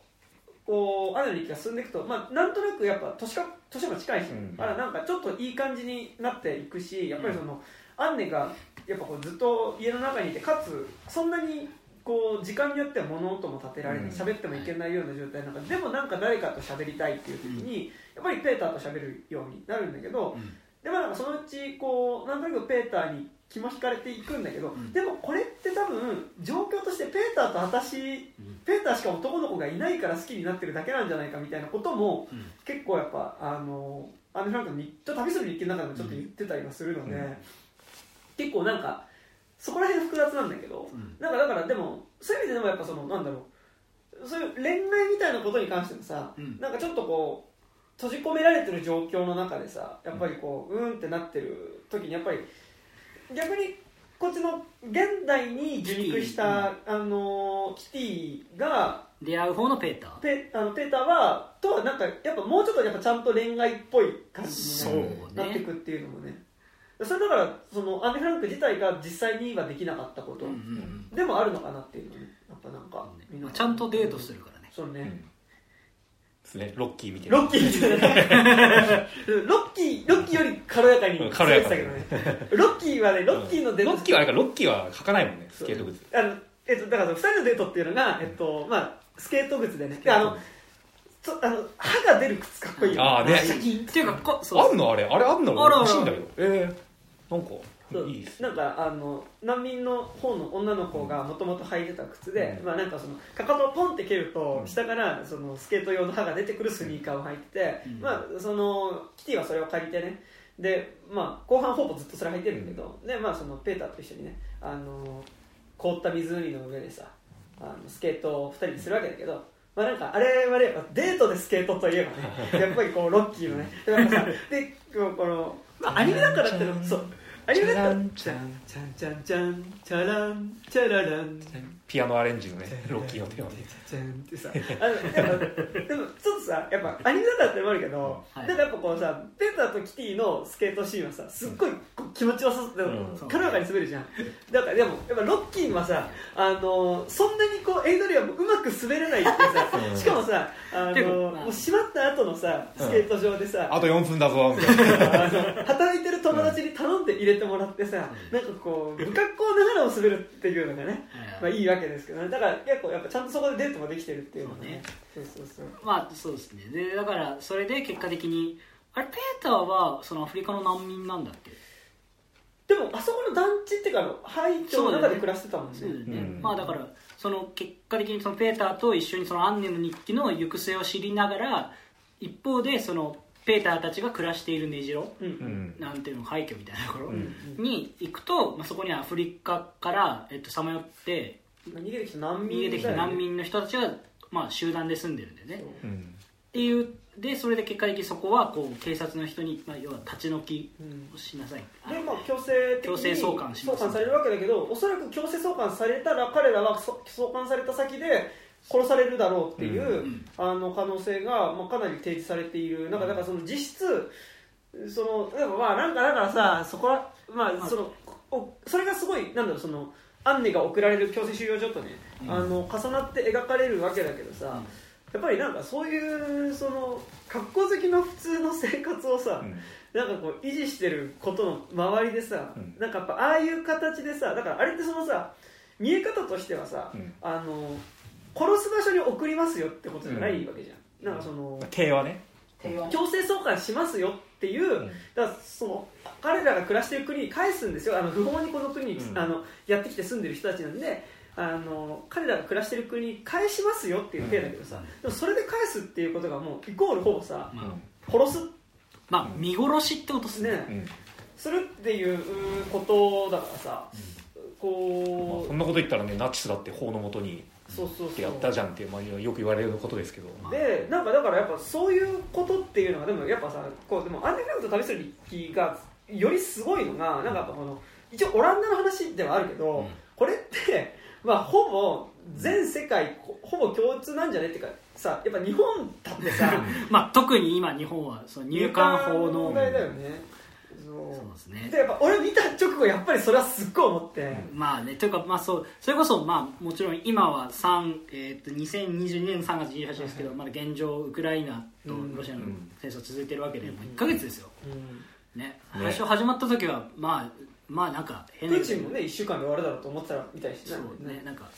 まあ変な言い方言うけどまあおまあ一回脅してそれでこう交渉を進めようみたいな感じだったんだろうけどやっぱねそう簡単にやっぱ戦争を始めてしまうとうん。片方がこう降伏して終わりなんて結末はないわけですよ、でかつねやっぱウクライナの人たちが今世界中に難民になってるしかつ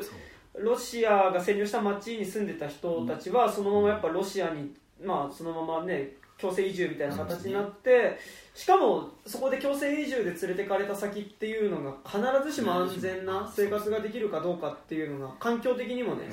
分かんないみたいな状況になってる時にやっぱりすごいだからまあ難民っていうものがこれからもういっぱい多分生まれていくう。ん状況だろうっていう中でやっぱ改めてこれを見ると本当に食らうというか。あとまあねだって日本だと完全にやっぱさウィシュマさんのこととかっていうのともさやっぱそのね入管っていうのがやっぱこうさあほぼお前人殺しの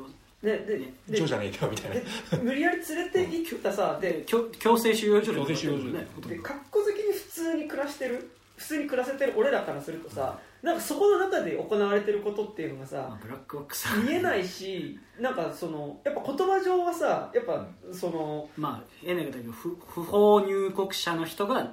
でその送還されるまで収容されてたところで亡くなったっていう状況ではあるからね言葉だけだと。ねだしで帰りますっていうふうにさむまあゆ無理やり言わせる場所なわけじゃんうん。入管って。で言わなかったもじゃあ帰ったらどうなるかっていうとそれこそやっぱ今回と同じようにさやっぱ帰った先で殺されてしまうような人たちもいるような事情で来てたりもねまあね。するような時に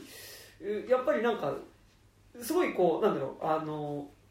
そういうふうになんかこう実際の自分たちが暮らしてる街とかさ、うん暮らしてる街じゃなくても多分どこかにこう関連する部分ではやっぱそういう人っているわけだけど、でもなんかやっぱこうさそれをこう なんか見えない形で消すことによって維持されてる普通の生活みたいなものっていうのがなんかやっぱあこれはオランダのやっぱアンデフランスとアビスの日記自体がそうだけどあこれってとはいえこここの時代の話なのねとか結構ここの話なのねっていう尺尺度で語らせることをやっぱりすごい最後にやっぱアンデフランクがキティたちがさ、うん。中心になってその団地の上であの掲げれば「アイムヒアっていうさ、うん。はい。あのまあ、気球をねうん。最後掲げてそのかか彼らがさ強制的に警察がキティが屋上からその背景の屋上から警察に対して、私はこのアンネの日記をあのお前らが、えっと、ここにいる人たち全ての生活を保障しない限りは燃やすっていうふうに脅すことで、まあ、この話は、まあ、決着を迎えるというか、でその時に挙げるのが飛行船。飛行船。の形したまあ気球みたいな。気球みたいなやつ。布で「アイアムヒア」って書いてあって。でやっぱそれが掲げられることによってさ、うん。そのあの町に住んでる人たちっていうのがさ、うん。そこで初めているるけど見えてなかったその難民たちっていうのをそこで見るわけじゃん。うん。なんかやっぱそあの状況って多分なんかそのオランダだからどうこうって話じゃなくて、うんそう。あそこのやっぱ「アイアムヒアの中にいる人たちっていうのはいや各国にいるよなっていう、まはいあそれはやっぱそのエンドロールの一番最後に出てくる文字が 結局そのアンネのがアンネは結局あなたあなた。ってことと現在今もこれぐらいの難民がいて、うんで、でまあ、それはだから要はアンネの状況よりもっと増えてるっていうことがこう最後数字で示されて終わるっていう、なんかでも俺がさっきその物語的にある意味救うような場所もあるよねっていうのは、うん。とやっぱでもこの作品がやっぱ最後にやっぱ「アイムヒアっていうのさ、うん。うん提示することによってまあ一応物語の中では彼らを救うわけじゃん、うん。そうですね。まあっていうかだからそこはやっぱこうおとぎ話として作ってるというかそうそう。でなんかだからそれがやっぱさこうほぼアンネ・フランクがたどる運命と、うん。実はもの、えっと後半行くとアンネ・フランクと旅する日記ってじゃあ今オランダにいるその難民の人たちっていうのがたどっていく運命っていうものがうん。一致しそうになるんだけどあのアンネ・フランクと旅する日記の格好好きの今パートでは、その実際は死んでしまったアンネ・フランクっていうのがいるわけだけど、現代のアンネ・フランクたち、うん。それとも映画の中に出てきてる現代のアンネ・フランクたちはそこで救うことができるっていう、あの終わり方っていうのはやっぱある意味その物語的に救うっていうことをうんやっぱりやってるっていうのはねなんかなんかそう。ねある種カタルシスがあるんだよね。だからあの大林信彦のさ海辺の映画館だとさ、はいはい。あれは何？お前らがここからどうするかによってなんかこうお前らのそのチョイスによってあのマルチエンディングだぞみたいな。だからあアンネ・フランクの日記だとあのどどうしますか？どうするかっつって、お前らの選択次第でっうん。うん。ていうね。まあだからそのなんだろうこれがハッピーエンドに多分できたのも含めてこれがアニメーションだからっていうのが結構でかいと思っていてなんかなんだろう。これが全部アニメーションで書かれる。えそれなんで全部っていうかというとこのアリ・フォルマンの監督が前に撮ったコングレス未来学会議っていうのがあるじゃないですか。みみ見てる？見てる。けアンネ・フ見ないよ。ランクはねあのあ見てます今のとこ全部。で最初の1本目以外は。そうコングレス未来学会議っていうのがその実写パートとアニメパートがめちゃくちゃ入り乱れるっていう、うん。最初前半部は実写なんですよほぼ。でそうね。最そっからアニメに入ってくるっていう、まあなんかそうね。まあなんか話的に言うとそのなんか俳優がだんだんこうあの要は自分の体うんとか演技力じゃなくてそのあなたの見た目っていうのをコピーさせてくださいってことになって、それによってこう体中を全部こうスキャンされてみたいな、今思うとねなんかそれこそ「スター・ウォーズ」でレイヤ姫が出てくるのとか、まあ、ディープフェイク。そうディープフェイク的なうん。でなんか思いのほかコングレスそう未来が早い思ったより SF があのに対して現代が追いつくのが早かった早かったなんかさあれ公開された当時いや俺今月お恥ずかしながら見てないんですけど、なんかさあのオードリー・ヘップバーンをなんか CG で再現みたいな CM とかちょっと出たりした時期じゃなかったっけ？ああそうですその後 AI 美空ひばりとか大変ひばりとかもね。まあでも結構前なんだよ。コングレス未来学会議が2013年あでもオードリー・ヘップバーンそんぐらいだったよそうだっけ、確かなんかだからそういう意味で言うとでもあれはオードリー・ヘップバーンを再現したんじゃなくて人間がその中に入るのを再現してるんじゃなかったっあそうか。け、まあ、だから、うん。まあそういう意味で言うと現代な、まあ、ちょっとアンアンネ・フランクの話から一瞬それますけど、はい。コングレス未来学会議だとそのどんどん実写になったりアニメになったりのこの、うん。なんだろううんメディアが揺らぐことによって描かれるものがあるっていう感じの作品だったとは思うんですけど、なんかそういう意味で言うと今回は全部アニ、うんうん。まあ一瞬実写になるシーンあるけどねうん。あの電球のとことか。ああはいはいはい。ああはいはいはい、まあまあまあ。の真空管の中をデそう真空管の中ートするみたいなね。そうそうそう。あれいいっすよあれはいいですけどなんかそういう意味ではまあ今回はほぼ90%ぐらいは99%ぐらいアニメだからやっぱあれでもさ今作ってロトスコープじゃないでしょ？でも違うと違うよね。えだって戦場で割れてたってあれロトスコープであれはロトスコープ。撮られてたよね。えコングレスってロトスコいやコングレスは違う違う。ん。なんかココングレスと今回はなんていうかその、まあ、ディズニー過去のうん最近の一番新しいディズニーの手書きアニメみたいな手法で書かれてる感じしますよね、そのなんかなんだろうデフォルメされてるけど動きは基本的に結構リアルっぽいみたいな、でもなんかそのなんて言えばいいのかな。だから全部が変な言い方だけどそのなんだろう架空の生命として書かれてるから、この話が成立してるっていうか、うん。これが実写で書かれたら結構きついなって思ったんですよ、このなんだろうまあ、偽りのハッピーエンドって言ったらあですけど、はいはい。あまあある種まやかしのハッピーエンドみたいなものが、これが多分実際の難民っぽい人を使ったり、うん。実際の難民を使って問題解決してないのに問題解決したよっていうフィクションとして取られたら、うん。結構それ欺瞞じゃねえかって思っちゃう節があるんだけど、やっぱそのなんだろうそこがそうじゃなくて全部アニメで書かれてるってこともそうだしそのアンネの日記のキャラクターが現世に権限しちゃうっていうところもアニメだからこうなんかアニマじゃないですけどこうイメージがこう描かれたものがこう現れるっていう技術で、まあ、要は手で描いたものが現れてるっていう技術で描かれてるから今回はすごい見れてるというかだから今回はアすニアニメだとやっぱマジックの可能可能でいい、可能だよっていうのがまあワンランク上がるっていうか。それもそうですね。あとはだからその人の手で書かれたものに生命があるよっていうこう考え方。それってまさにこうアンネの日記のキティはいはいみたい。ななんかやっぱあんさっき俺アンデルランク物語って言ってたけど、アンデルランクの物語ってある種は結構ドキュメンタリーみたいなところもあるわけど、ドキュメンタリーそのバッドエンドっていうかある意味その途中で終わっちゃったドキュメンタリー、うん。でしかもそれが途中で終わったっていうことによって示されてるやっぱ作者の死っていうものが、あるドキュメンタリーのやっぱこう続きを書くっていう時にやっぱりそれをさ無理やりこう「あんなの塗り切れだ続きです」って言ってさあの本当に続きとして書くことはできないわけで、まあまあって言った時にやっぱそこでのそのファンタジうん。ーでこれはあくまでこうドキュメンタリーに継ぎ出し継ぎ足した物語ですよファンタジーですよっていう書き方をすることによってやっぱりある種のハッピーエンドを与えるっていうことと同時にでもやっぱこの映画がやっぱそのハッピーエンドでじゃあこれを見た観客がああよかったハッピーエンドだああじゃあ飯食って帰るかって気持ちになって劇場出れるかっていうとやっぱりそうではなくて、ね。やっぱりさっき言ったみたいにやっぱりこう俺結構その消消費論じゃないけどその物語を読むことのあー読むことだったりとか映画を見ることとかのね、うん。なんかこうある意味その消費スタイルみたいなものに対する問いかけみたいなのが結構この映画は俺はすごいあって、うん。なんかやっぱこうそれすごいあるじゃん。それずっと昔から言われてることだったけど、なんかささっき話したあれじゃないけどさどんなドキュメンタリーとか見てもさ、うん。やっぱりこう劇場から出た時ああとはいえなんか飯食って帰るかうんらさ、そうね。なんか富士富士そばでも食うかみたいな、その前食うからああやったら何食うか飯食うたらしょうがないけどね。飯食うんだけど あのだからその時に富士そばとかを選んじゃうところがあるってことよね。でなんかあったらそそのなんかさあのあー帰りの電車でああ東京ポッド許可許可局聞こうみたいなさ なんかこうさ全然やっぱこうそこで受けた映画を見終わった直後に受けたさ、うん。なんかそういうこう、うんまあ、そこで知ったこととかね、うん。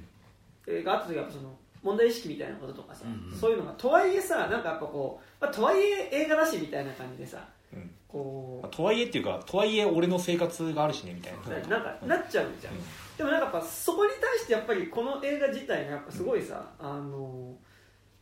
改めてなんかその物語を見てじゃあ見た上で自分が暮らしてる場所を見るってどういうことなのかみたいな、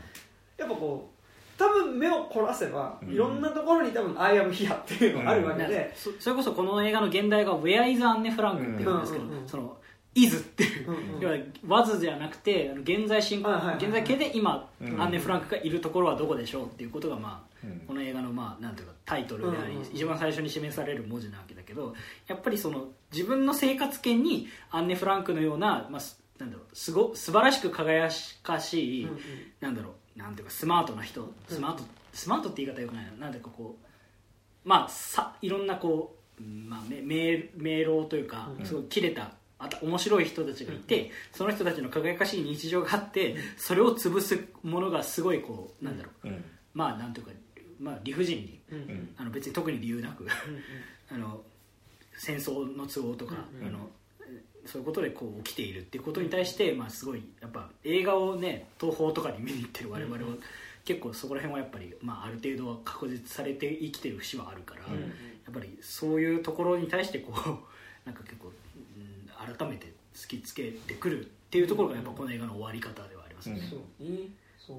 なんかだからハッピーエンドで終わるし、まあなんかそのハッピーエンドで終わるんだけど必ずしもああ終わったよかったっていうのでなんかやっぱりこう劇場出た後にそういう感じになるかっていうとそうではないというか、うん。なんかじゃあ逆に多分でもここでこのこうなんだろうあのある意味見た人実体の中にキティ的な視点が入るというか、うん。やっぱ現代のアンネ・フレンクがどこににいるのかみたいなことをねやっぱりこうこの映画を見ることによってやっぱりその、それは受け取るものであるから。って言った時にやっぱりじゃあこの作作品の中でキティが何をしたかっていうとやっぱその現代のやっぱそのアンネ・フランクたちを見つけてそこに対してやっぱりその彼を救うための手段を取るっていうさ、うん。ほど取るわけであってでその役目っていうのはまあ割と見たあなたたちなんじゃないのっていう、うん。それはなんかなんかそのアンネ・フランクの旅する日記を見ることによって間接的にアンネの日記を読むことになるからうんってことなんだけど、まあまあそうそうそうそうなんかそうね。まあだから最後この映画はそのキティが消えるシーンで終わって、うん。はいはいそこをペーターが「キティ!」っつってこうんう終わる、でそのペーターの顔で終わるんだけど、うん。やっぱそのその後キティは結局あなあなたたちのところに現れに行くよっていう感じのやっぱ終わり方ではあるよね、なんかまあそこも確かにその大林信彦のキネマの映画館にも近いんだけどやっぱキネマの映画館はやっぱりそキーのマンか？まったかもあ間違えました。海辺の映画館。海辺の映画館キネマの玉ってことね。えっとまあやっぱりそのなんかやっぱそこはさこうあのすごいこれ以降はあなたたちが決めることなんでまあよろしくみたいなこう感じにまあなるんだけどやっぱなんだろうすハッピーエンドが示されることで逆にこうい陰鬱っていうとよくないけど、まあ重いものがのしかかってくるっていうか、うん。なんかやっぱこうなんだろうね。その現実との落差に結構引くっていうか、うん。やっぱその感じがあるというかそのまあまあそう海辺の映画館自体がやっぱちょっとなんだろう。まあい遺作も遺作っていう感じがあるのはあるんだけど、なんかそのだから老人がこうやっぱうん。なんかまあいろいろ起きたけどこれは君たちにも残った歴史だからよろしくじゃあ僕は行きますみたいな感じの映画ではあるじゃない、うん。だからやっぱその時に得た感覚もやっぱでかいはでかいんだけど、今回の方がやっぱりそのというまあハッピーエンドがあるといいですね。今から1年後みたいなこう、うん。やっぱでも今作やっぱすごい偉いのがちゃんとなんかああいう形でなんかあの権力側をむしろ人質に取れっていうことをちゃんと示したのがうん俺すごいよくて。あれってなんかカッコつきの過激なやり方だと言われてしまうと思うんですよあのやり方って。うん。でもなんかあれって俺すげえやり方としてめちゃくちゃ正しいと思うし、うん。人質を取ってるそう人質っていうか何そのひ人質を取られてる状態じゃないですか、うん要は。別にオランダのにいる難民に限らず、日本の入管でもそうだろうし、って言った時になんかそのむしろこっち側がああやってその何国宝とか、うんうん。なんかその何政府のやつらとかそういうものこそを人質にとって監視していいくことこそ重要なんだよなみたいな。なんかだからやっぱ、そのやっぱなんかファファック・ザ・ポリスってまではいかないんだけど、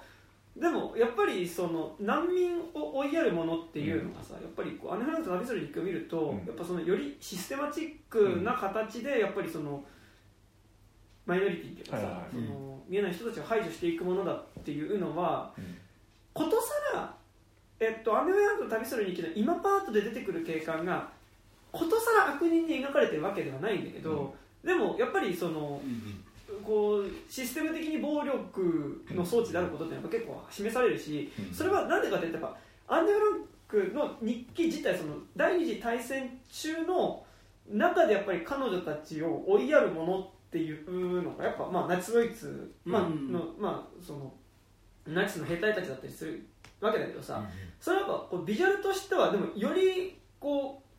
う悪いもののイメージというか具体的には死神の形で描かれるわけよ、そうね。今回ナチス完全な完死全な神死神舞台として、死神の行列が鉄仮面だったう。ん。そう。まあ、あの不思議の海のナディアのね、あの なんだっけ、デーモンだっけ、なんだっけ、あれみたいな、ね、ビジュアルでしたけど、あのって言った時に、じゃあ、それ現代に置き換えた時にさ、うん。俺は割とそれって、やっぱ警察になるじゃん、うん。あの少なくともアンデフランクと旅するにおいてはさ。っ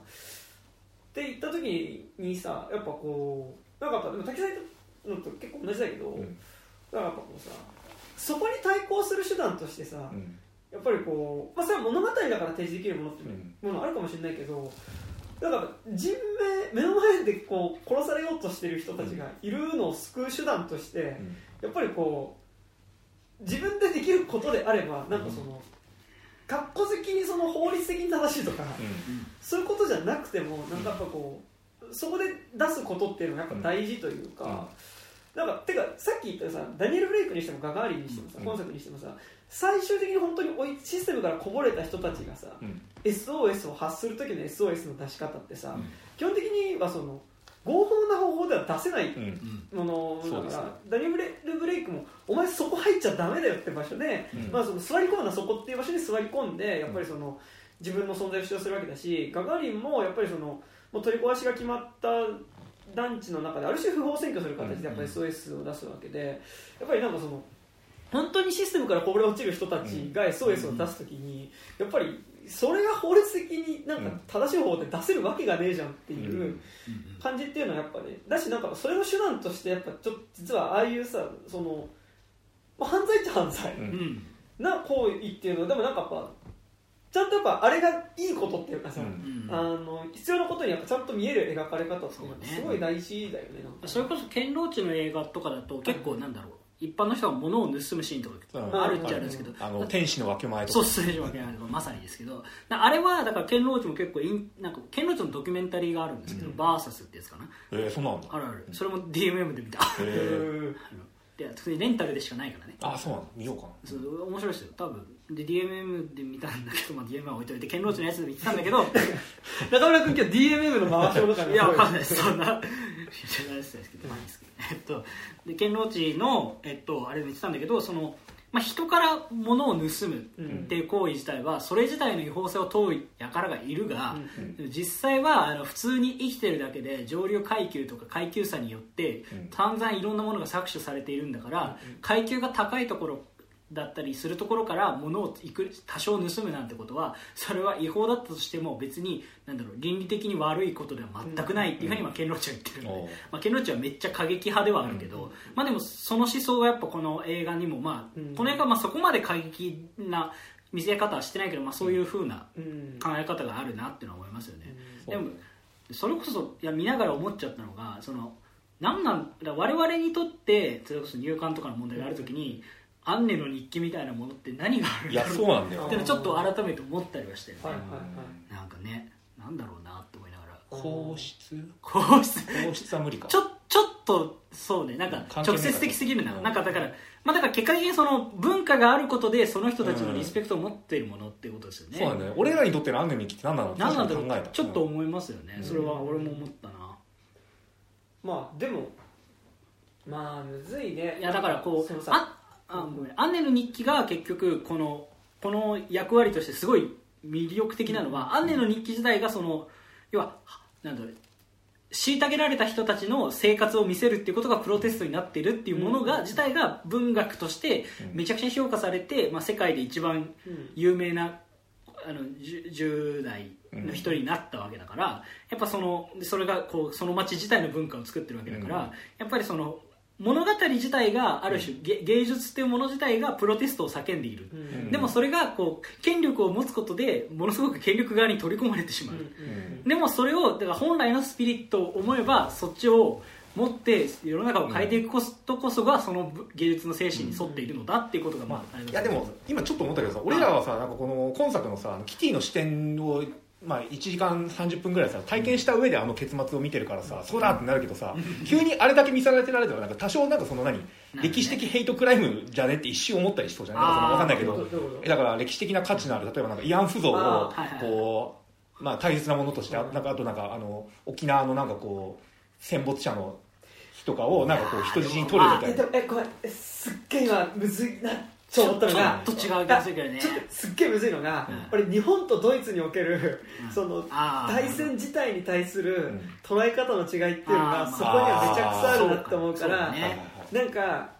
面倒くさい。いやすみません。結構このラジオねなんかこういう感じですね最近ね。こういう感じですけどいやなんかさそのまあ単純にもちろんあの例えばできないですよね、うん。はい。いやでさその例えばなんか今思ったのが、うん。なんか今安年の日記に当たるもの何かあるかなみたいな話ちょっとしたじゃん、うん。でなんかって言った時にやっぱ日本なんか国内でやっぱ思った時にさやっぱその一瞬なんかほらなんかえでも千葉哲也のそのマンション引き上げの漫画とかあるじゃんとかあとなんだろう。まあ、そういうこと裸足の弦裸足の弦とかあるじゃんとかさ今言おうと思ったんだけど、それはそれでめっちゃ大事だと思うんだけど、うん。でもそれってやっぱさ裸足の弦裸足の弦も千葉哲也のもそれだけの視点じゃないんだけど、うん特に裸足の弦は、えっと、自分たちが敗戦国の中で大変だったっていうことと同時にあやっぱりその朝鮮。朝鮮人への差別っていうものをやっぱりパクさんですよ。はいはい。パクさんを通して。ボクさん？ボクさんボクさんをね。現僕だよ。けん 僕僕だよ。であのいつの間にかねあの広島市東編みたいな ボクさん。マフィアになってる。マフィアになってボクさん出てきますけど。話の源強さランキングで必ず S に入ることでおなじみの。ボクさんね。うん。あまあ俺はあのマイトのタスとかもすごい好きです。あね マイトの龍造じゃなマイいト龍造か。あのダイナマイト払います。はいはいはい。それは置いといて、はい。なんかだから結局さそのまあなんかなんかに。その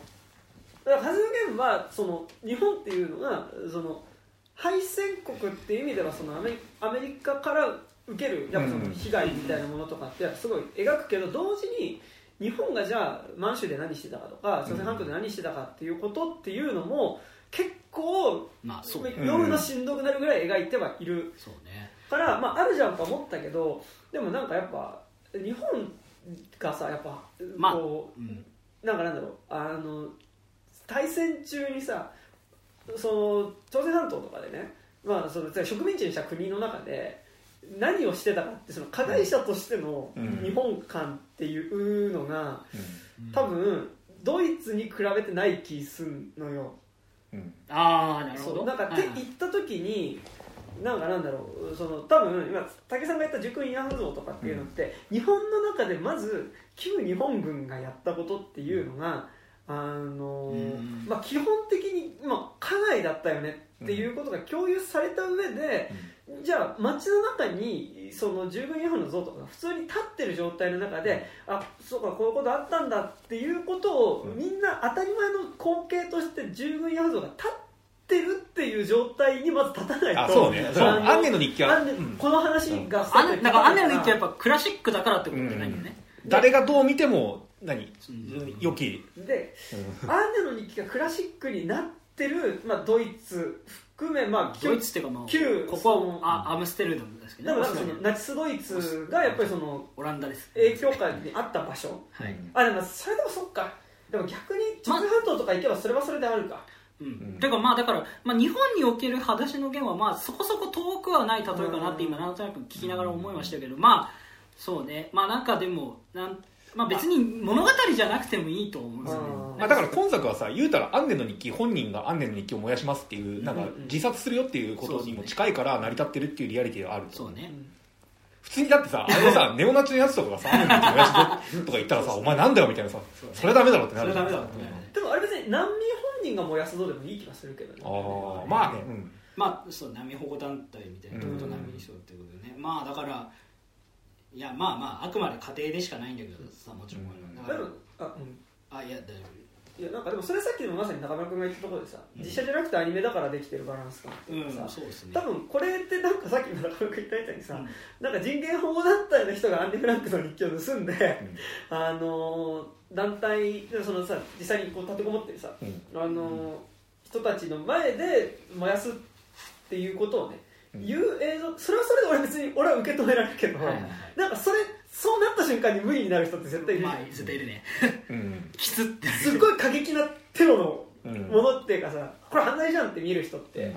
だって万引き家族ですら犯罪じゃんっていう人がいるわけだからなんかそれはあると思うんだけどだからそれやっぱアニメだからできてることだと思うし、いやなんかあとやっぱこう普通に子供が見れるんだよだからなんか、うん。このこあの作そ品って。う。それもいそうね、うん。いやこれ2回見たんですけど、うん。2回見てなんか最初は結構このなんかアンネの日記のうんうん。映像化することとかそのキティの物語に夢中だったんだけど、うんうん。なんか改めて見ると結構そのなんだろうアクションしてるんですよね、うん あの途中でさスケートボードに逃げ、はい。スケボーじゃねえやスノ、えーっとスケートで逃げるシーンとか、結構なんか名探偵コナンかよみたいな立ち回りがあるのよ、うん。こうここシューって上がるみたいな、うん。シューって上がって牛乳の。急にソニックみたいな動きする。んですよ俺あれでソニックのリング見えたもん。あーてってってってってってってってこれはねなんかそうねなんかねコナンのあのなんだっけ瞳の中の暗殺者かな。あのジェットコースターのレールをあーはいはいはい。走るコナン君と思い出したペンギンジェット氷ジェットコースターみたいなシューっていくコナン君とか思い出したんですけど結構だからやっぱなんかその全体的なその追っかけるところの楽しさとか含めて、やっぱ子供に見せ作っ見せるために作ってる感じが全体的にあるというか、子供にもとね、だって俺みたい劇場子供いたけどあよかったまあ普通になんか楽しそうに見てた、なんかそうですね。なんかすまあ結構さこうその話で言うとさこういうもこういうものっていうか、うん。こういうものえーっとねだから「雨の日記」が俺読書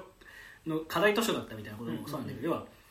授業で見させられるみたいなこともあるじゃない、うん。なんかだからやっぱり授業で見させられるものとしても想像した上でちゃんと面白く作ろうっていうふうに作ってる感じがすごいしました、ああなるほどね。なんかやっぱさ子供の頃に見せられるさなんか授業で見させられるものってさつまんなく思うじゃん。まあなんかねなんか人権啓発ビデオみたいな。そうそうそう。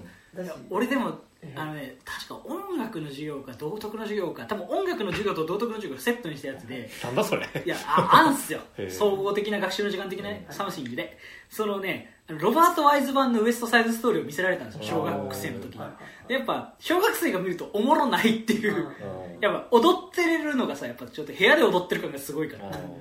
やっぱなんかそういう意味でやっぱりそのアンネのフランクと旅する日記はその子供が見ても面白いクラシックを作るんだっていうこう結構やっぱりちゃんとその、なんだろうこう説教臭いくないっていうか、ものをちゃんと作るんだって結構そのなんかこだわりがあるなと思って、結構やっぱり予想より結構アクション多いなって2回見た時は思った、うん。そのなんか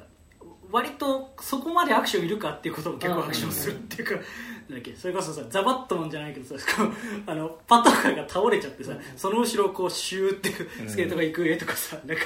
そんななんだろうこう面白いあ絵いるみたいな、うん。やっぱ最後ペーターから逃げてあペーターと一緒に逃げてあペッターと一緒に逃げて。でやっぱ団地にたどり着いて「アイアムヒアにを出すまでは、もう基本ずっとアクションうん。だからね、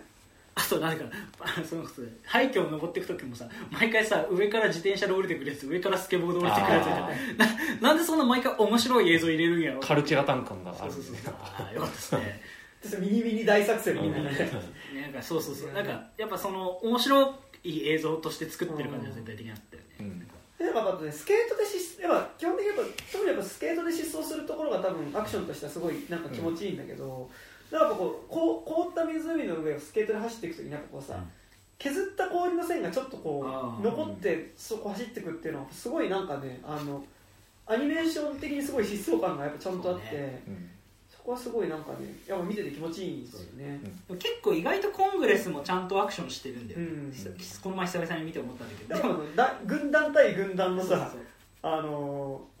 ロード・オブ・ザ・リング的なあ今回のやつもそうであったねあそのそあアンネの想像の軍団と、ちょっと2つの塔っぽい感じ。で なんかこそうう。義勇軍が来たぞみたいな高い位置からこう来るみたいな。で死神ヒトラー軍団うんと、あのアンネの脳内で作った、まあ、主に好きな映画の俳優たちで構成されたイマジネーション軍団が戦うって。あれすごいコングレスっぽいよね。そう。このシーンはね。なんかでもやっぱりそのコングレスは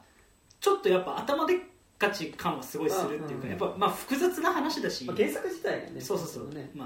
あなんだっけスタニフラスネムの話だよね、うん、太平洋太平洋じゃないか。太平洋のシリーズであれね。うん。うんうんでもなんかやっぱり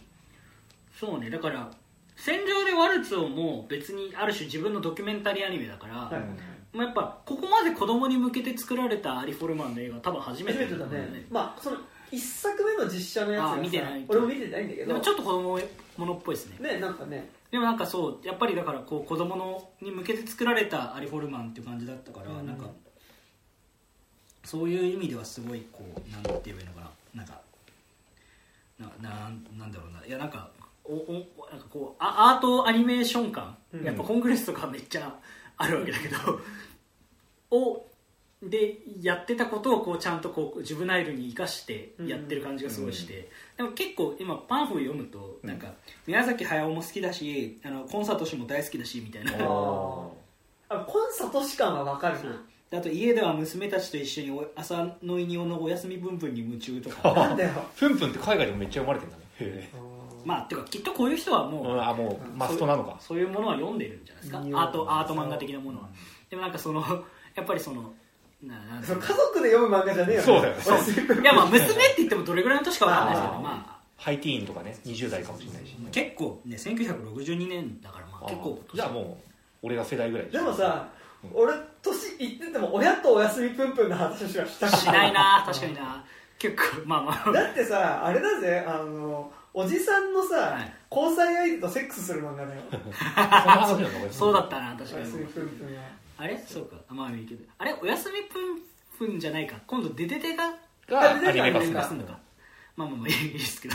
まあなんかそう。だから結構そういうなんか宮崎駿感もあるよね、うんうんうん。なんかその、うん。で確かにそのあの早尾感ってか功感ね。あまあどうなんだろうどうなんだろうないやでも駿感もしたけどね。本当、うん。あのイマジネーションで戦うとかはなんか早尾金作の早尾の妄想パートっぽかったそうそ風立ちぬ。風立ちぬとかの。でもそれこそやっぱさ思い出ポロポロとかのあー。さやっぱりこう思い出すっていうことの中にうん。単純に事実としてその過去の時代があるんじゃなくて思い出すことによってちょっとファンタジー感も混じってる思い出し方。あー。まあまみたいなのが結構やっぱ功感。あまあね。なんかまあなんだまあなんかその結構そのアニメの動かし方は結構早尾っぽいなと思うあーそれは瞬間はうんうんうん。まああとはそのコンサート氏が好きっていうのはすごいやっぱコングレスとか見てるね非常にあお前パプリカ好きだろみたいな感じはめちゃくちゃするけどやっぱ。だから動くっていうことがさ、うん。その幻想の世界に入っていくっていうこととさやっぱその、うんはしやっぱコン走りっていうことを、まあ、一時期言ってましたけど、俺は。なんかそのコンサート映画の中で走るっていうことがあイコールでその現実と非現実の境界が曖昧になるっていうことが走り続けるっていうことによってどんどんそれが加速していくっていうのは、まあ、パプリカもそうだし、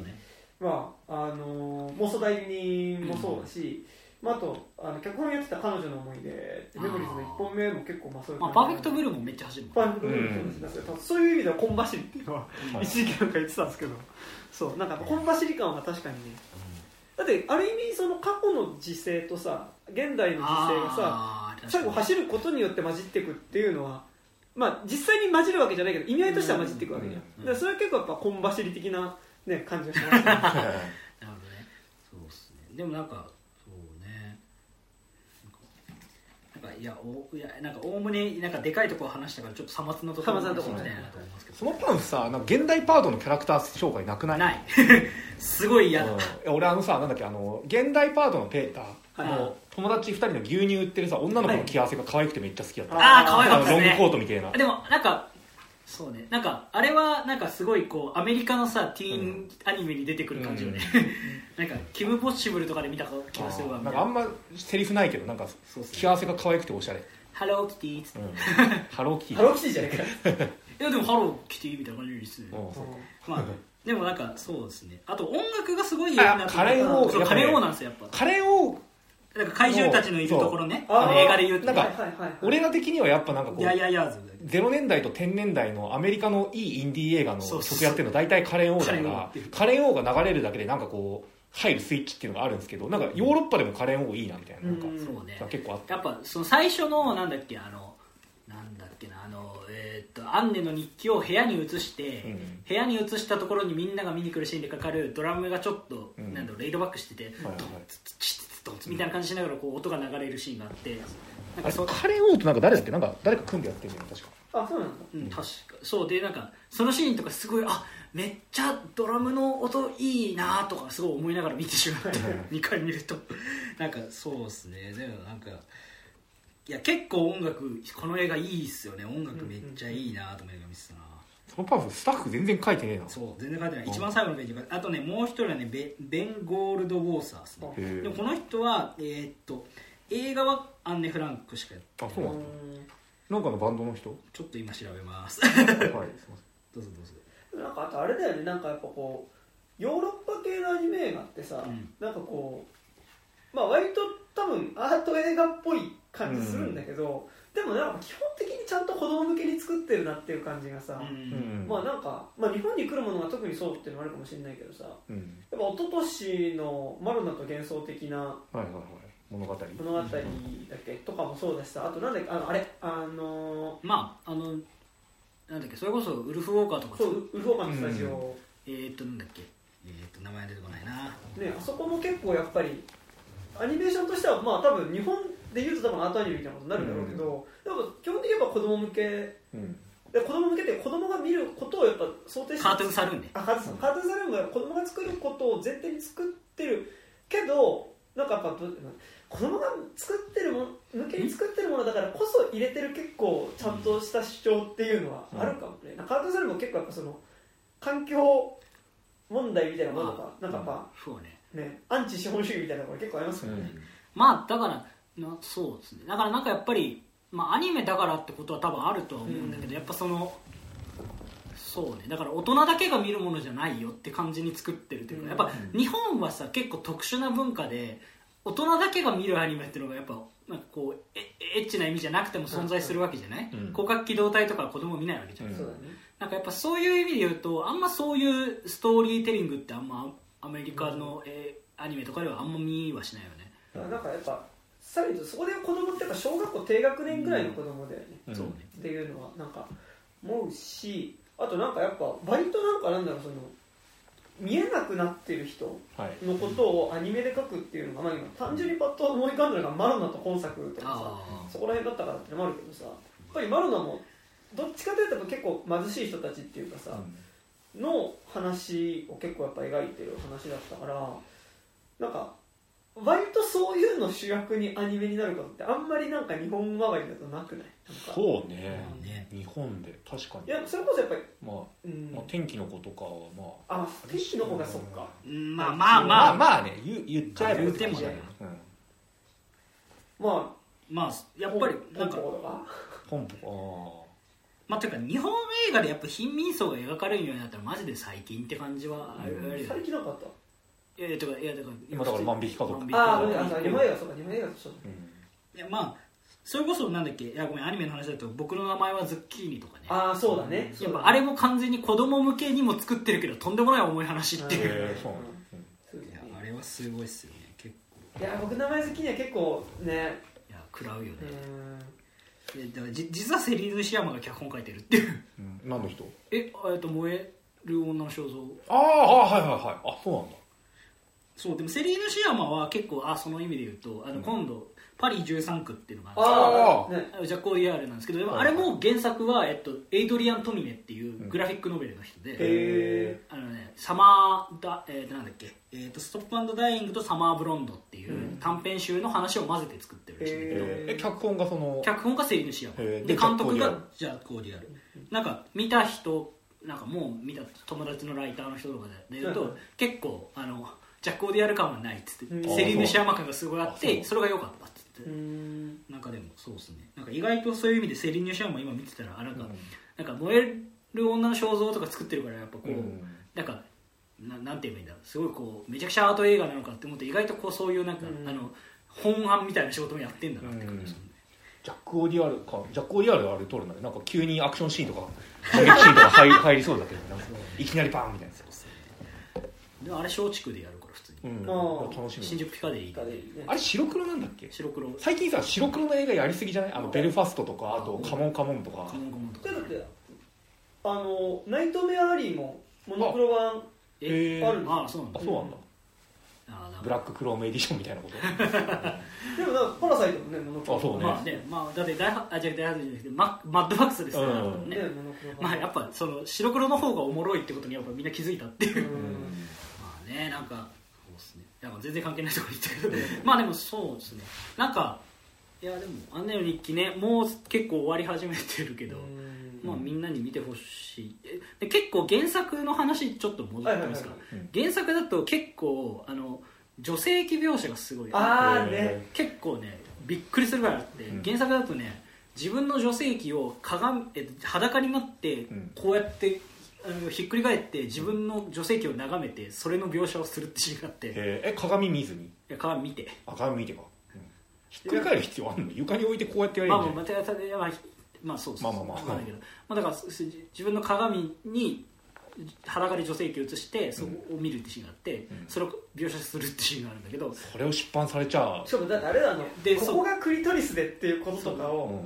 あのそう頭のそう、えっとこの特に漫画版とかだとペーターに喋るんだよね。そう。で男の子の性器はなんか分かりやすく結構見やすい位置にあるけど、女の子の性器のことっていうのが知らんでしょ知らないんじゃないかな男の子はっていうので、そう。なんか結構そのなんて言えばいいのかなその原作の良さみたいなところで言うと、そのやっぱそうねなんかその性に興味を持ってで結構まあ今でいうフェミニズム的な意識もすごいやっぱ聡明だからアンネが、すごい持っててなんで男の人はこうなの？あの女の人はこうなの？みたいなこともすごいいっぱい思っててなんか結構ね原作はね改めて、まあ、ここではもちろん描かれてないことがいっぱいあるんですけど、なんか改めて読むとすやっぱアンネめちゃくちゃ頭の切れる悪ガキというか、まあちょっとなんだろう頭が切れるはローティーンにありがちな一言多いやつなんですよね、めちゃくちゃこうなんかこれで読むとこいつめっちゃ嫌なやつやなみたいなやっぱ思うっていうかそそこがアンネの日記の面白さっていうかなんか、そそうね。なんかだからそこもなんかねやっぱりなんかまあ今回のアニメ版でも全然伝わるんだけど、やっぱ原作を読むと改めてもうその漫画に漫画にも。画グラフィックノベルに書いてあるエピソードも、はい。あの結構アンネフランクと旅する日記の方にも結構出てくるあー出てくるからね。まあでもそうね。まあある程度結構なんかその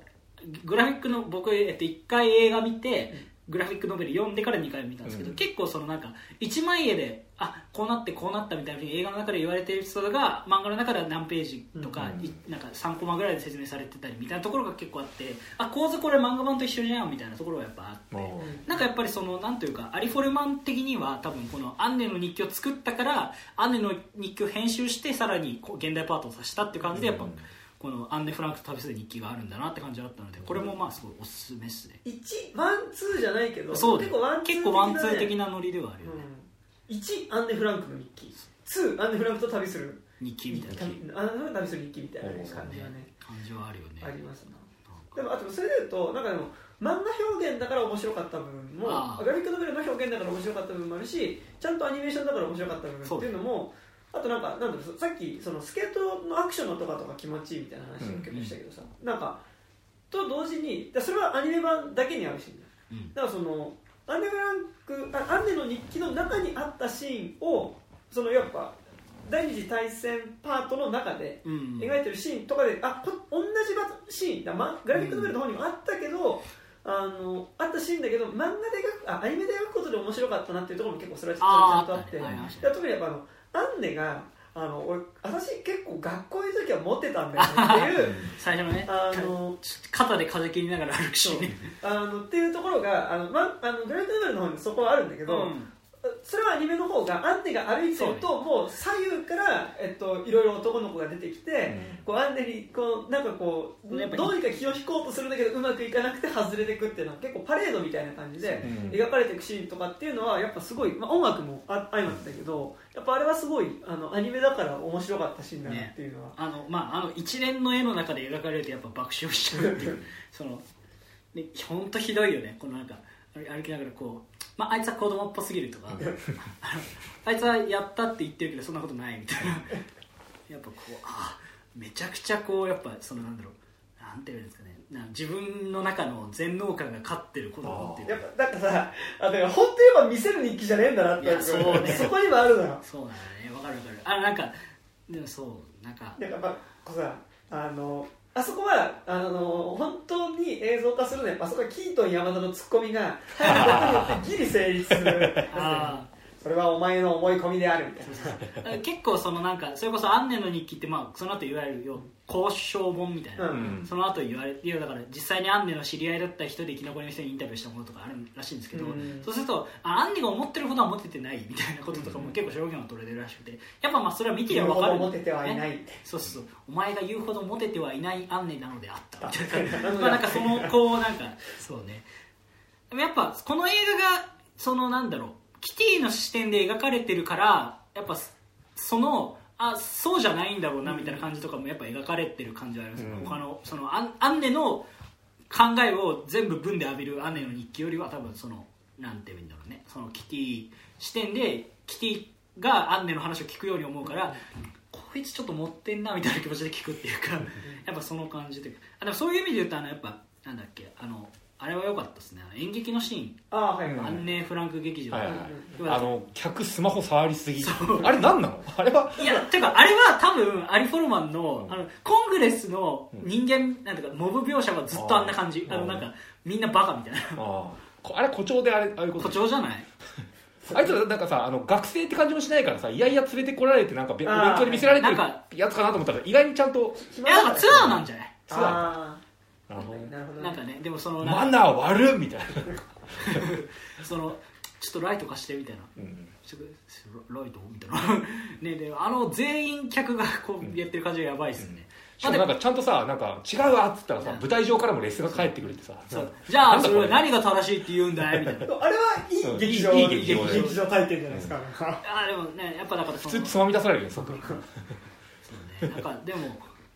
あの時のそのだからいわゆるあのアンネの名台詞として扱われてるものがやっぱこうちょっともうちょっと言葉あるよみたいな、それって結構よくある話で要は天は人の上に人を作らずの本当の話とかうんあるじゃないですか、何それ？えだから福沢諭吉のさ天は人の上に人を作らず人の下に人を作らずって言うけど、はいはい。ででが、まあ、一番有名なところなんだけど、本当はその後にとは言うけども実際はなんでこうなっちゃっているんだろうねっていうのがめちゃくちゃちゃんとあるんですよ。これは俺あのあの学問のすすめを読んだんじゃなくてそれについて解説している化け物語で知りました。はあ。の羽川翼が教えてくれました。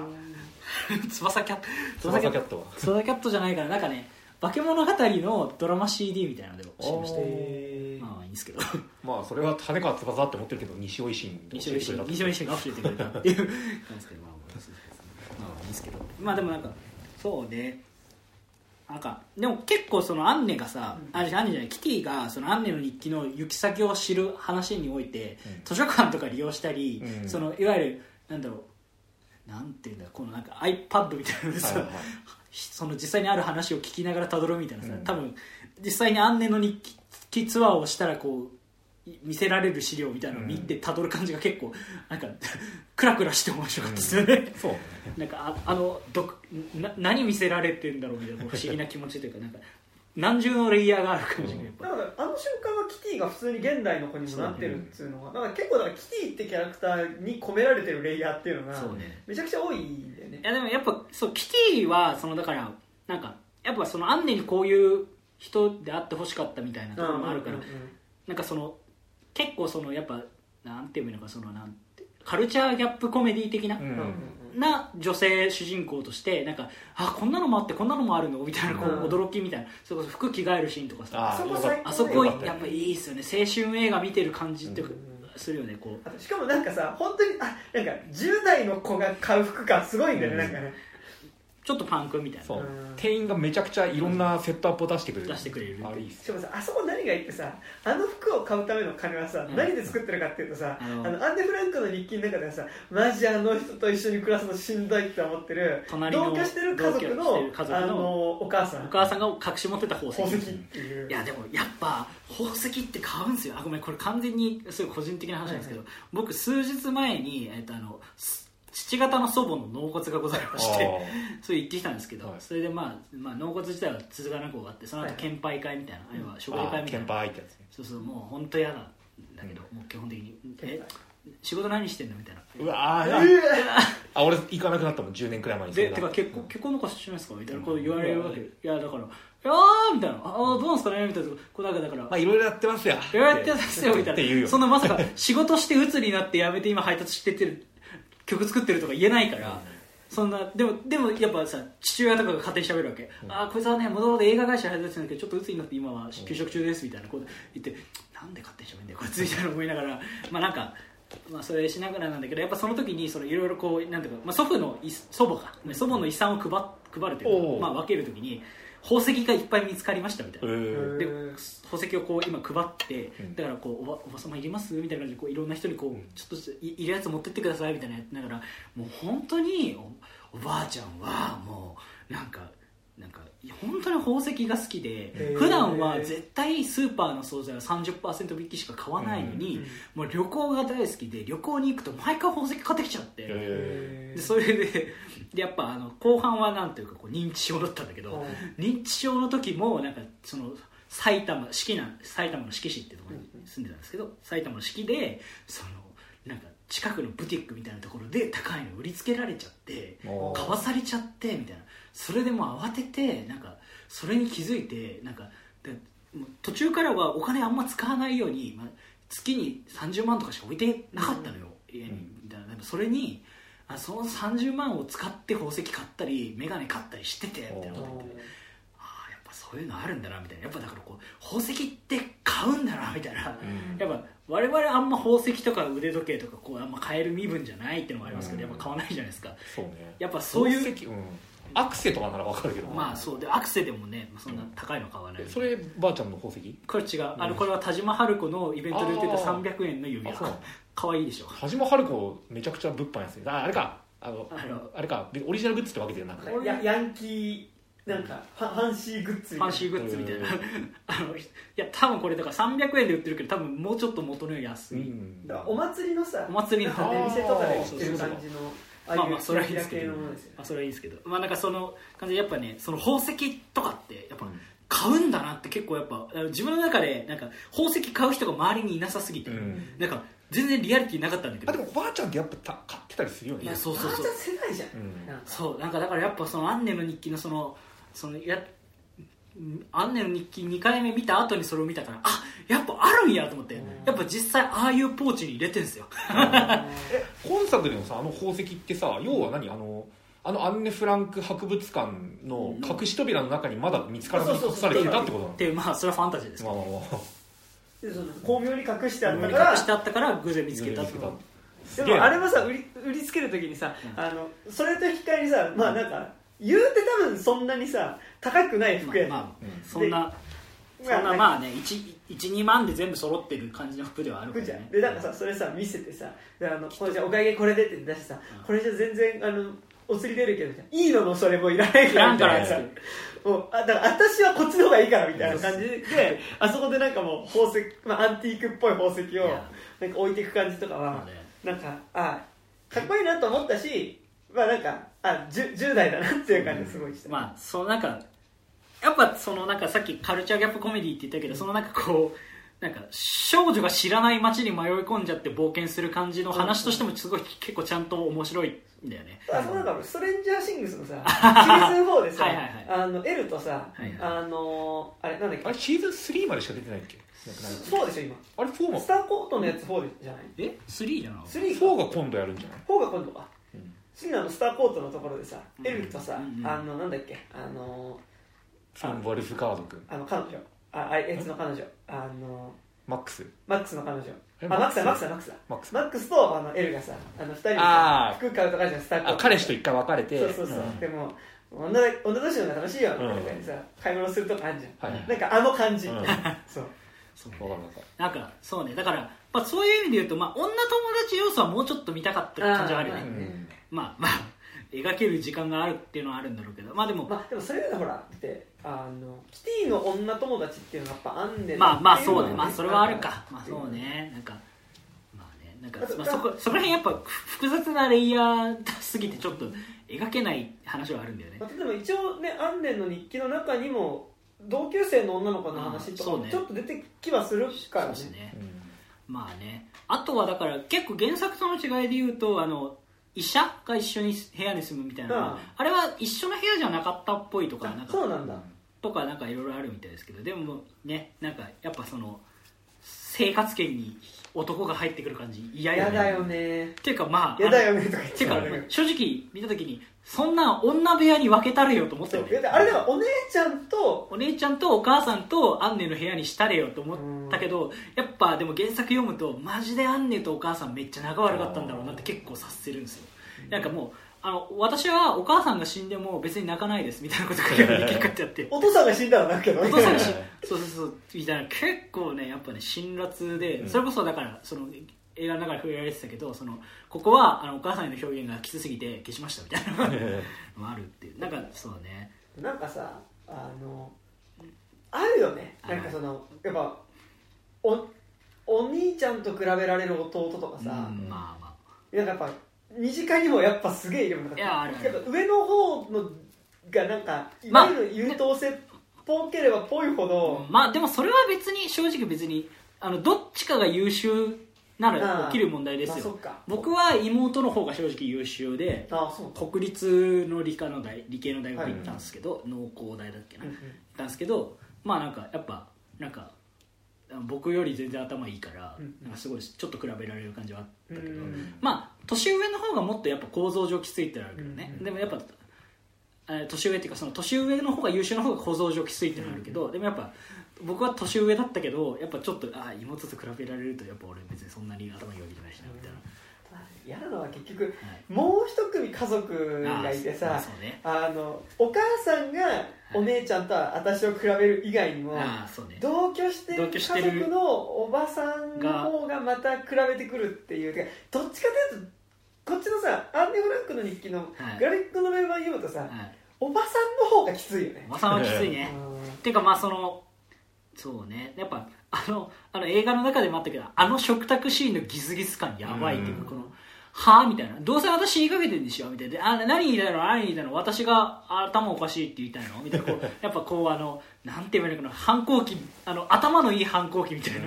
全部言っちゃうねって感じ。でもさこれさなんかでも同時にもアンネの日記、うん。多分ソフトにも書かれてるだろうなっていう部分はあってなんか結局その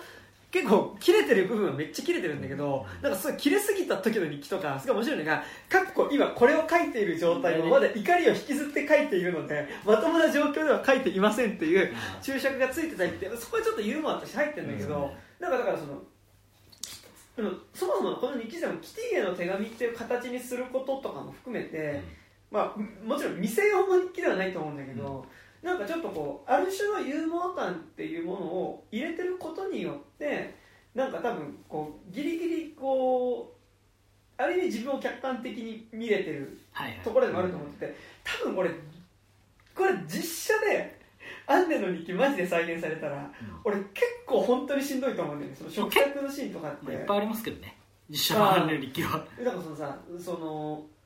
単純に思春期特有のさなんかその自意識の葛藤みたいなさことだけじゃなくてさやっぱりそのもう何年も何ヶ月もさ、うん。同じ部屋の中で同じ人たちとさものすごいこうこの時間に音を立てちゃいけないとかって、うん。こうすごいストレスフルな状態の中でさやっぱこう暮らさなきゃいけないことによって起こってるギスギスじゃん、なんかそれって結構多分こうアンネの日記で描写できてるそののってまだなんかまあまあとはいえポそこでけるとこってねいう。保つ中で書いてること。なんかまあそう思うからね。あとはそのアンネの日記の方だとちゃんと書いてあるんだけどアンネ自体がまあほ多分躁うつ病っぽくて、うん結構その抗うつ剤とあの今でいう抗うつ剤みたいなものを飲んでるっていう描写とか睡眠薬を飲んでる描写とか結構あるから、うん。まあなんかやっぱりその自分もここう抗うつっていうかその躁うつみたいな節はあるからやっぱそのキレに向かった時のこう頭のブチンってなった時のこう、うん。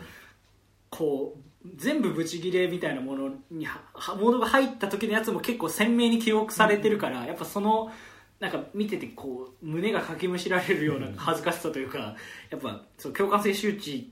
は結構耐えそうアンネの日記は結構ね共感性周知の人は読めないぐらいに恥ずかしいところはやっぱありますよね。なんかもだえながら読むっていう感じ、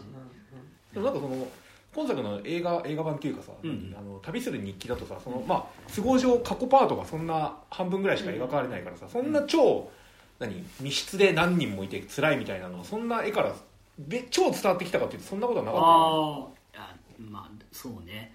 まあ割と抜粋のエピソードまあ抜粋そうねダイジェストって感じではあだからなんか息苦しさが超伝わってくるかっていうとそんなことはなかったまあ楽しそうには見える原作を読むかって感じなんそうですね。あの なんだっけあのさソーセージパートがやけに楽しそうとかさ。あーあーそうね。あれとかなんでこんな楽しそうなのって思いながら。あれって何本当に作ったの？あなんかでなんかも作った。作った話はある。なんかこんな簡単にソーセージって作れるあれとかとお父さん隣のうん。お父さんがに肉の加工業者みたいな設定なんだよね。はいはいはい。だからソーセージ作れるみたいな。日持ち日持ちするしね。そうそう闇市で買ってきてソーセージ作るみたいな、あれなんかこう楽しいパーティーだって感じでこうなんかあのなんか紙輪をかけますみたいな感じでソーセージ作るみたいな。天井中にねそうそうそうそう。ちょっとあそこやっぱ映像なんかアニメーション的にそうっぽいよね、うん。そのなんか相うつでいうところのそうみたいな、やっぱ確かにあのソーセージ無添加ソーセージ作り体験なんかやったことあるから。なんかあのキュッキュッってキュッキュッてあちょっとちっちゃくやっちゃったみたいな。ちょっとあれむずいですよね。意外とちゃんと綺麗にするの、えー、そうなんだだか？ら本当にあの何？なんか豚の腸かなんか羊かな？腸かなんかがこうコンドームみたいに設置してそこにこうなんかギュッて肉を入れてそこをくるんってこうバルーンアートみたいにやっていくみたいな。楽しそうですね。うん。あよく破けないなみたいな。あの本当にねコンドームを初めて見た時と同じびっくりが 破けないんだこれみたいな。それはこえ？それはいつぐらいに体験したんですか？それは。ええコンドームの方？いやコンドームの方じゃねえよバカ野郎。なんでそれ聞くんだよ。聞くかよ。えーっとええだから2010年二十歳ぐらいの時に。なんかあの大学の部活の大学で合宿のなんかそのなんんかみんなではいソーセージ作り体験やろうぜみたいな。高校な高校とかで結構移動教室とか修学旅行とかでやりそうじゃんない？俺わさび漬け作りやってわさび漬け。俺俺はまあいいや。俺もなんかチーズ作りだったよああなんかいいな。俺だってわチーズでしょ？ソーセージでしょ、うん。わさび漬けでしょ？わさび漬けって何？いやあのそう酒かすにさ酒粕酒のかすの中にこう。いいじゃん。わさび漬けなんて大人になったら一番食べたいよ美味し高校生的にはさ1位ソーセージじゃん。まあそうそう2位チーズじゃん。まあそうそうか。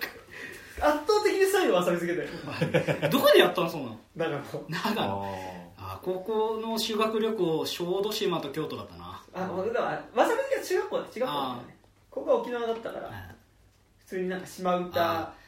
の講習みたいそうそう。でもその意味で言うとあ思い出した。そのいや言えるところで言うと僕一応生まれが、えっと母方が長崎で、なはいはいはい、うん。だから結構原爆の長崎し原爆資料館みたいなの結構何度も行かされたりそれこそ8月にこう帰省したりすると,、えー、と8月の9日かな、えっと、その長崎の原爆が落ちたはい。時間時間にはこう黙祷が流れて、はいその間にはまあ車以外はほとんど止まるみたいな、あれなんだけどやっぱそのなんていうのかな？なんかなんていうのかなそのだからアンネの日記とかがそのアンネのあーなんていうのそのアムステルダムとかでうん。どういうふうに需要されてるかっていうのはそのなんか広島広島長崎うん。広島長崎におけるその原爆の物語みたいなうん。受けられ方をしてるんだろうなってすごい思ううんって感じはやっぱ改めて。ちょっとそこはなんか自分の中で思い入れが違うのかなっていうのは思ってでもここまでさ一人の人何人の名前がこうバーンって出るのってそんなやっぱ珍しいっすよね。なんかそれでやっぱないよね。ない、うん、いやだからさ俺今作見てさ思ったのが、あのー、56年前かなにやってたあの上映されたなんか帰ってきたヒトラーの裏側の作品だなってすげえ思って。あれはさヒトラーがさなんかなんだっけ冷凍冷凍睡眠じゃないな。なんかなんかのタイムリープかなんかで現代に蘇ってしまうことである種なんかポップな人物として面白モノマネ人間みたいな感じでうんうん。なんかこう明るくその政治的なこと抜きでこう受容されていくことによってさらなるなんかいや実はこれってやばくないみたいななんかのを描いてたと思うんだけどなんかそれのポジティブバージョンポジティブバージョンっていうかなんか、うん、まあたあ確かにね。そう。なんかそのもう歴史上のなんかレジェンドになってるやつが現代にこう出てくるとどうなるなんかどういったギャップが生まれるのかものとして割と表裏の関係として見れたなっていうのはあるか帰ってきた人らね。帰ってきた人らもあだからあれ実際に撮るときは結構そのなんていうか、ら、うん、あのなんてあでもゲリラ的にやったりしたゲリラ的だからえーっとブルーノとかからサシャバロン公演方式で結構撮ってるらしいですもんね。だからなんか途中でさなんかこうあの普通の街の中でさなんかこう「中の人に。いやー」みたいなやる時とかってみんな本当に観光客さ「わヒトラーじゃんヒトラー面白い」みたいな感じで。そうそうね。なやるのは割とリアルなリアクションみたいな感じだったりして。結構俺も劇場で見た時に、うん。あの途中で、うん。あのいわゆるあのけヒトラー最後の7日間、はいはいはい。はい12日間だっけ？あうん。あ出てくるよねそうあのあの、ネットミームとしてめちゃくちゃ有名な、あのおっぱいプルンプルンそうそう。あの経営あのそのし取り取り調べじゃないか、うん。その打ち合わせのしか会議のシーンが出てくるじゃない、の再現が出てくるじゃない、うん。もうその時にもう劇場中が爆笑してて、うん。もうみんな腹よじ切れるぐらい笑ってるんだけど、うん。やっぱこれ笑っていいものじゃないよなっていうのをこう改めて思いついやヒトラーに関しては死んだ後もさあそこまでアイコン化してるってさ、ねかなり異常だよね。異常だよね。そのやっぱねそのうんだからそれこそなんかヒトラー的なさかなんだっけなんだっけか欅坂だっけ？ああそ数年前のね。鍵十字。欅坂そう欅坂だね。ナチっぽい衣装で。てか鍵十字を使っちゃったんじゃなかったっあえ影十字だっけ？SS っぽいみたいけな。ああそういうことか。SS 制服がそうそうそうそう、うん。なんかねあの騎士団とかも2011年くらいにねなんかはいはい。SS っぽい衣装着てなんかサイモン・ウィーゼンタルセンターからのなんか講義とかあったらしいよ。マジでなんかでもさ、なんかだからか変な言い方だけど、うん。そのまあいい悪役としてあのうん。便利な悪役として使っちゃうことによって、かっこいいって気持ちが増しちゃうっていう危険性はすっごいあやっぱるよね、デザインのかっこよさは正直あるから、うん。やっぱなんかそのまあ。敵役としてナチスモチーフでやるっていうのはだからそのさ、ね。じゃあ昔のアニメとかさ見た時にさジオンとかってさ。ああまあまあ、まあ、スター・ウォーズの帝国とかも。ねめっちゃ真似てるっていうわけではないけど、まあ、ナチ感あるデザイン衣装を借りてる感じはあるね、まあね、だからしそれこそ多分そういうものに対して多分なんだろう。そういうものに対してプロテストで書かれてるのがそのそうそうマウスっていう,、はいはいはい。そのユダヤ人が、えー、とネズミでナチヒトラーとか、えー、とナチスは全員豚って描かれる漫画があるんですけど、それもアウシュビッツから生き延びた人がお父さんかな、でお父さんの漫画家がお父さんに話をヒアリングしてそれを全部書き起こしたっていう漫画なんだけどそれもなんかそれを初めて読んだ時とかも結構そのナチスをあえて豚としてちゃんと全部デフォルメして描くことの意味とかを改めて思ったりしてて、まあちなみにそれこそねあのそのマウスも結構ねお父さんの性格がやばいっていう。あのあの、ね、めちゃくちゃ女を捨てたりしてるっていう、うん。あのすごいね結構面白いんですけどあれも。でもやっぱそのなんていうかそのなんだろうねアンネもそうだけどそのまあ一般的な道徳的にめっちゃ正しいかっていうものだから要はいい子かっていうといい子ではないけど、とはいえまあなんかそのいい子じゃなくてもその人たちが生きてきたユニークだったり輝かしかったり豊かだったりする日常っていうのを、まあ、何かの理不尽で奪ってはいけないよねっていうことをうん。思い知らせるものとしてやっぱそこがこうなんかなんだろう。悪ガキのひ悪ガキっていうか、悪い感じの人であればあるほどやっぱそのそれが奪われること蹂躙されることのこう結構悲痛さは感じるというか、やっぱそのなんだっけあのこの世界の片隅のすずさんとかさ、はい。結構やっぱまあいろいろ心の中で思うところがあるんだよってことが現れてはいるけど、やっぱまあいい奥さんとして、まあ、不器用だけどいい奥さんとして結構表彰されてるものではあるじゃない、まあいろいろ考えた末であれは描かれているとは思うんだけどでもやっぱその物語としてはやっぱそのなんかそうねきついきついって言うと言い方やでも俺はそれでもあのこの世界の片隅には戦争の中での話でもあるし、うん。どうしてもその家父長制の中に入っていくことの中でのしんどさの話でもあるからそ,、こはなんか単純にいい奥さんって話でもないいやまあいい奥さんって話ではないけどだからいやそう分かる分かる、うんうんでもだから表彰としていい奥さんに見えちゃうというかしょそういうふうに消費されちゃう人じゃないすずさんっていうのが。いやちゃんと読めばすずさんのないやだから結構あれはドロドロした話ねだしさ、やっぱねそれはやっぱアニメだとよりさやっぱあのさらにいくつもので描くことによまあってね、やっぱそのとかまあ原作のやっぱそのね、うん。うんりりんさんのエピソードとかも含めてやっぱいろいろ納得がいかない部分を納得させていかなきゃいけないことだったりさ。まあそのなんかね家父長制の中で妻として生きる女性のなんだろうモヤモヤそのものは、うん。えーなんか書いてるような話ではあるし、まあ、河野文雄さん自体がまあ女性だからってのもあるんだけど、やっぱあるけどやっぱそのアンネとかそのなんだろうねなんかそのマウスとかそういうなんかある種こうなんかまあまあこんまあ別になんだろうこの世界の片隅にはあくまで創作だからってのはあるんだけど、うんやっぱその現実的に書かれた人たちのそのやつが残ってて思うのはそのその人たちが別に道徳的に正しくない人であればあるほどその物語のこうなんかお面白さというかその、うんなんかなんか価値価値って言うとよくないけどなんかそのゆ豊かさみたいなものがどんどん上がっていく感触はやっぱちょっとあるよなって思っちゃったんですね。でもなんか逆になんかそのリアルじゃん。なんかあそそういうふうにさその正しくない感情も含めて描くことっていうのがうん。リアルだしまあなんか多分それってなんかそのアンネが特別正し不道徳な人間だとかね。ああのすずさんが不道徳などうしてもすずさんって言おうとするとののんって言いそうになるんだけど。あのっていうわけじゃなくてまあ普通に多分生きてる上で、多分でもこれぐらいの多分こう黒い感情っていうのはまあ持つよねっていう、うんうん。まあなんかそこの共感があるからやっぱりそれって描けることだと思うし、やっうん。うんぱりなんかさこれはずっとそうなんだけど俺がうん。なんかやっぱりこう蛍の墓とか見た時もそうだけどさ、なんかこう何が辛いって一番最初にこう比較的普通に暮らせてた時にさ、うん。なんかみんなで海行った時にさ スイカ食べたこととかさスイカが冷えとるよ。っていうこととかね。なんかやっぱこうこうなんだろうあのこの世界の片隅にで言ったらさあのまだ戦争始まる前でさああの家族でさなんか結婚式の時のご飯の話とかさあのあ子供時代の時のさ、うん。話とかさあとなんだアンネ・フランクで言ったらそのプールに行ったりとかしてたとかさ、プールに入った時のこととかさなんかアンネが戦争中で思い出すことの中でなんかこうさ別荘に旅行するとかってさ、なんかそういうこう比較的良かった頃のまだ普通に暮らせてた頃の、なんか当たり前にあったなんか好きなものとか、なんかこう美味しかったものとかの記憶っていうものがはいはい。どんどんなんかこうやっぱり実際に生活自体がこう戦争とかはいはい。そういうものに巻き込まれていく時にやっぱなんかしんどいやっぱこうさ節子がドロップに変えてさうん。おはじきを舐め始めるところとかさあもうなんかもう本当にねてかまずまずおはドロップが減っていくところがマジで嫌なのよ。まあ、あれ残数15粒とかだもんうね。ね。でもあれもなんかこうさ日常が終わっていくさ、うん。ードロップっつうのがすごい嫌だったりするのでなんかそういうなんかでもななんで嫌かっていうと多分ああいうさなんか世界冷えとるでみたいなこととかってさ、比較的やっぱり自分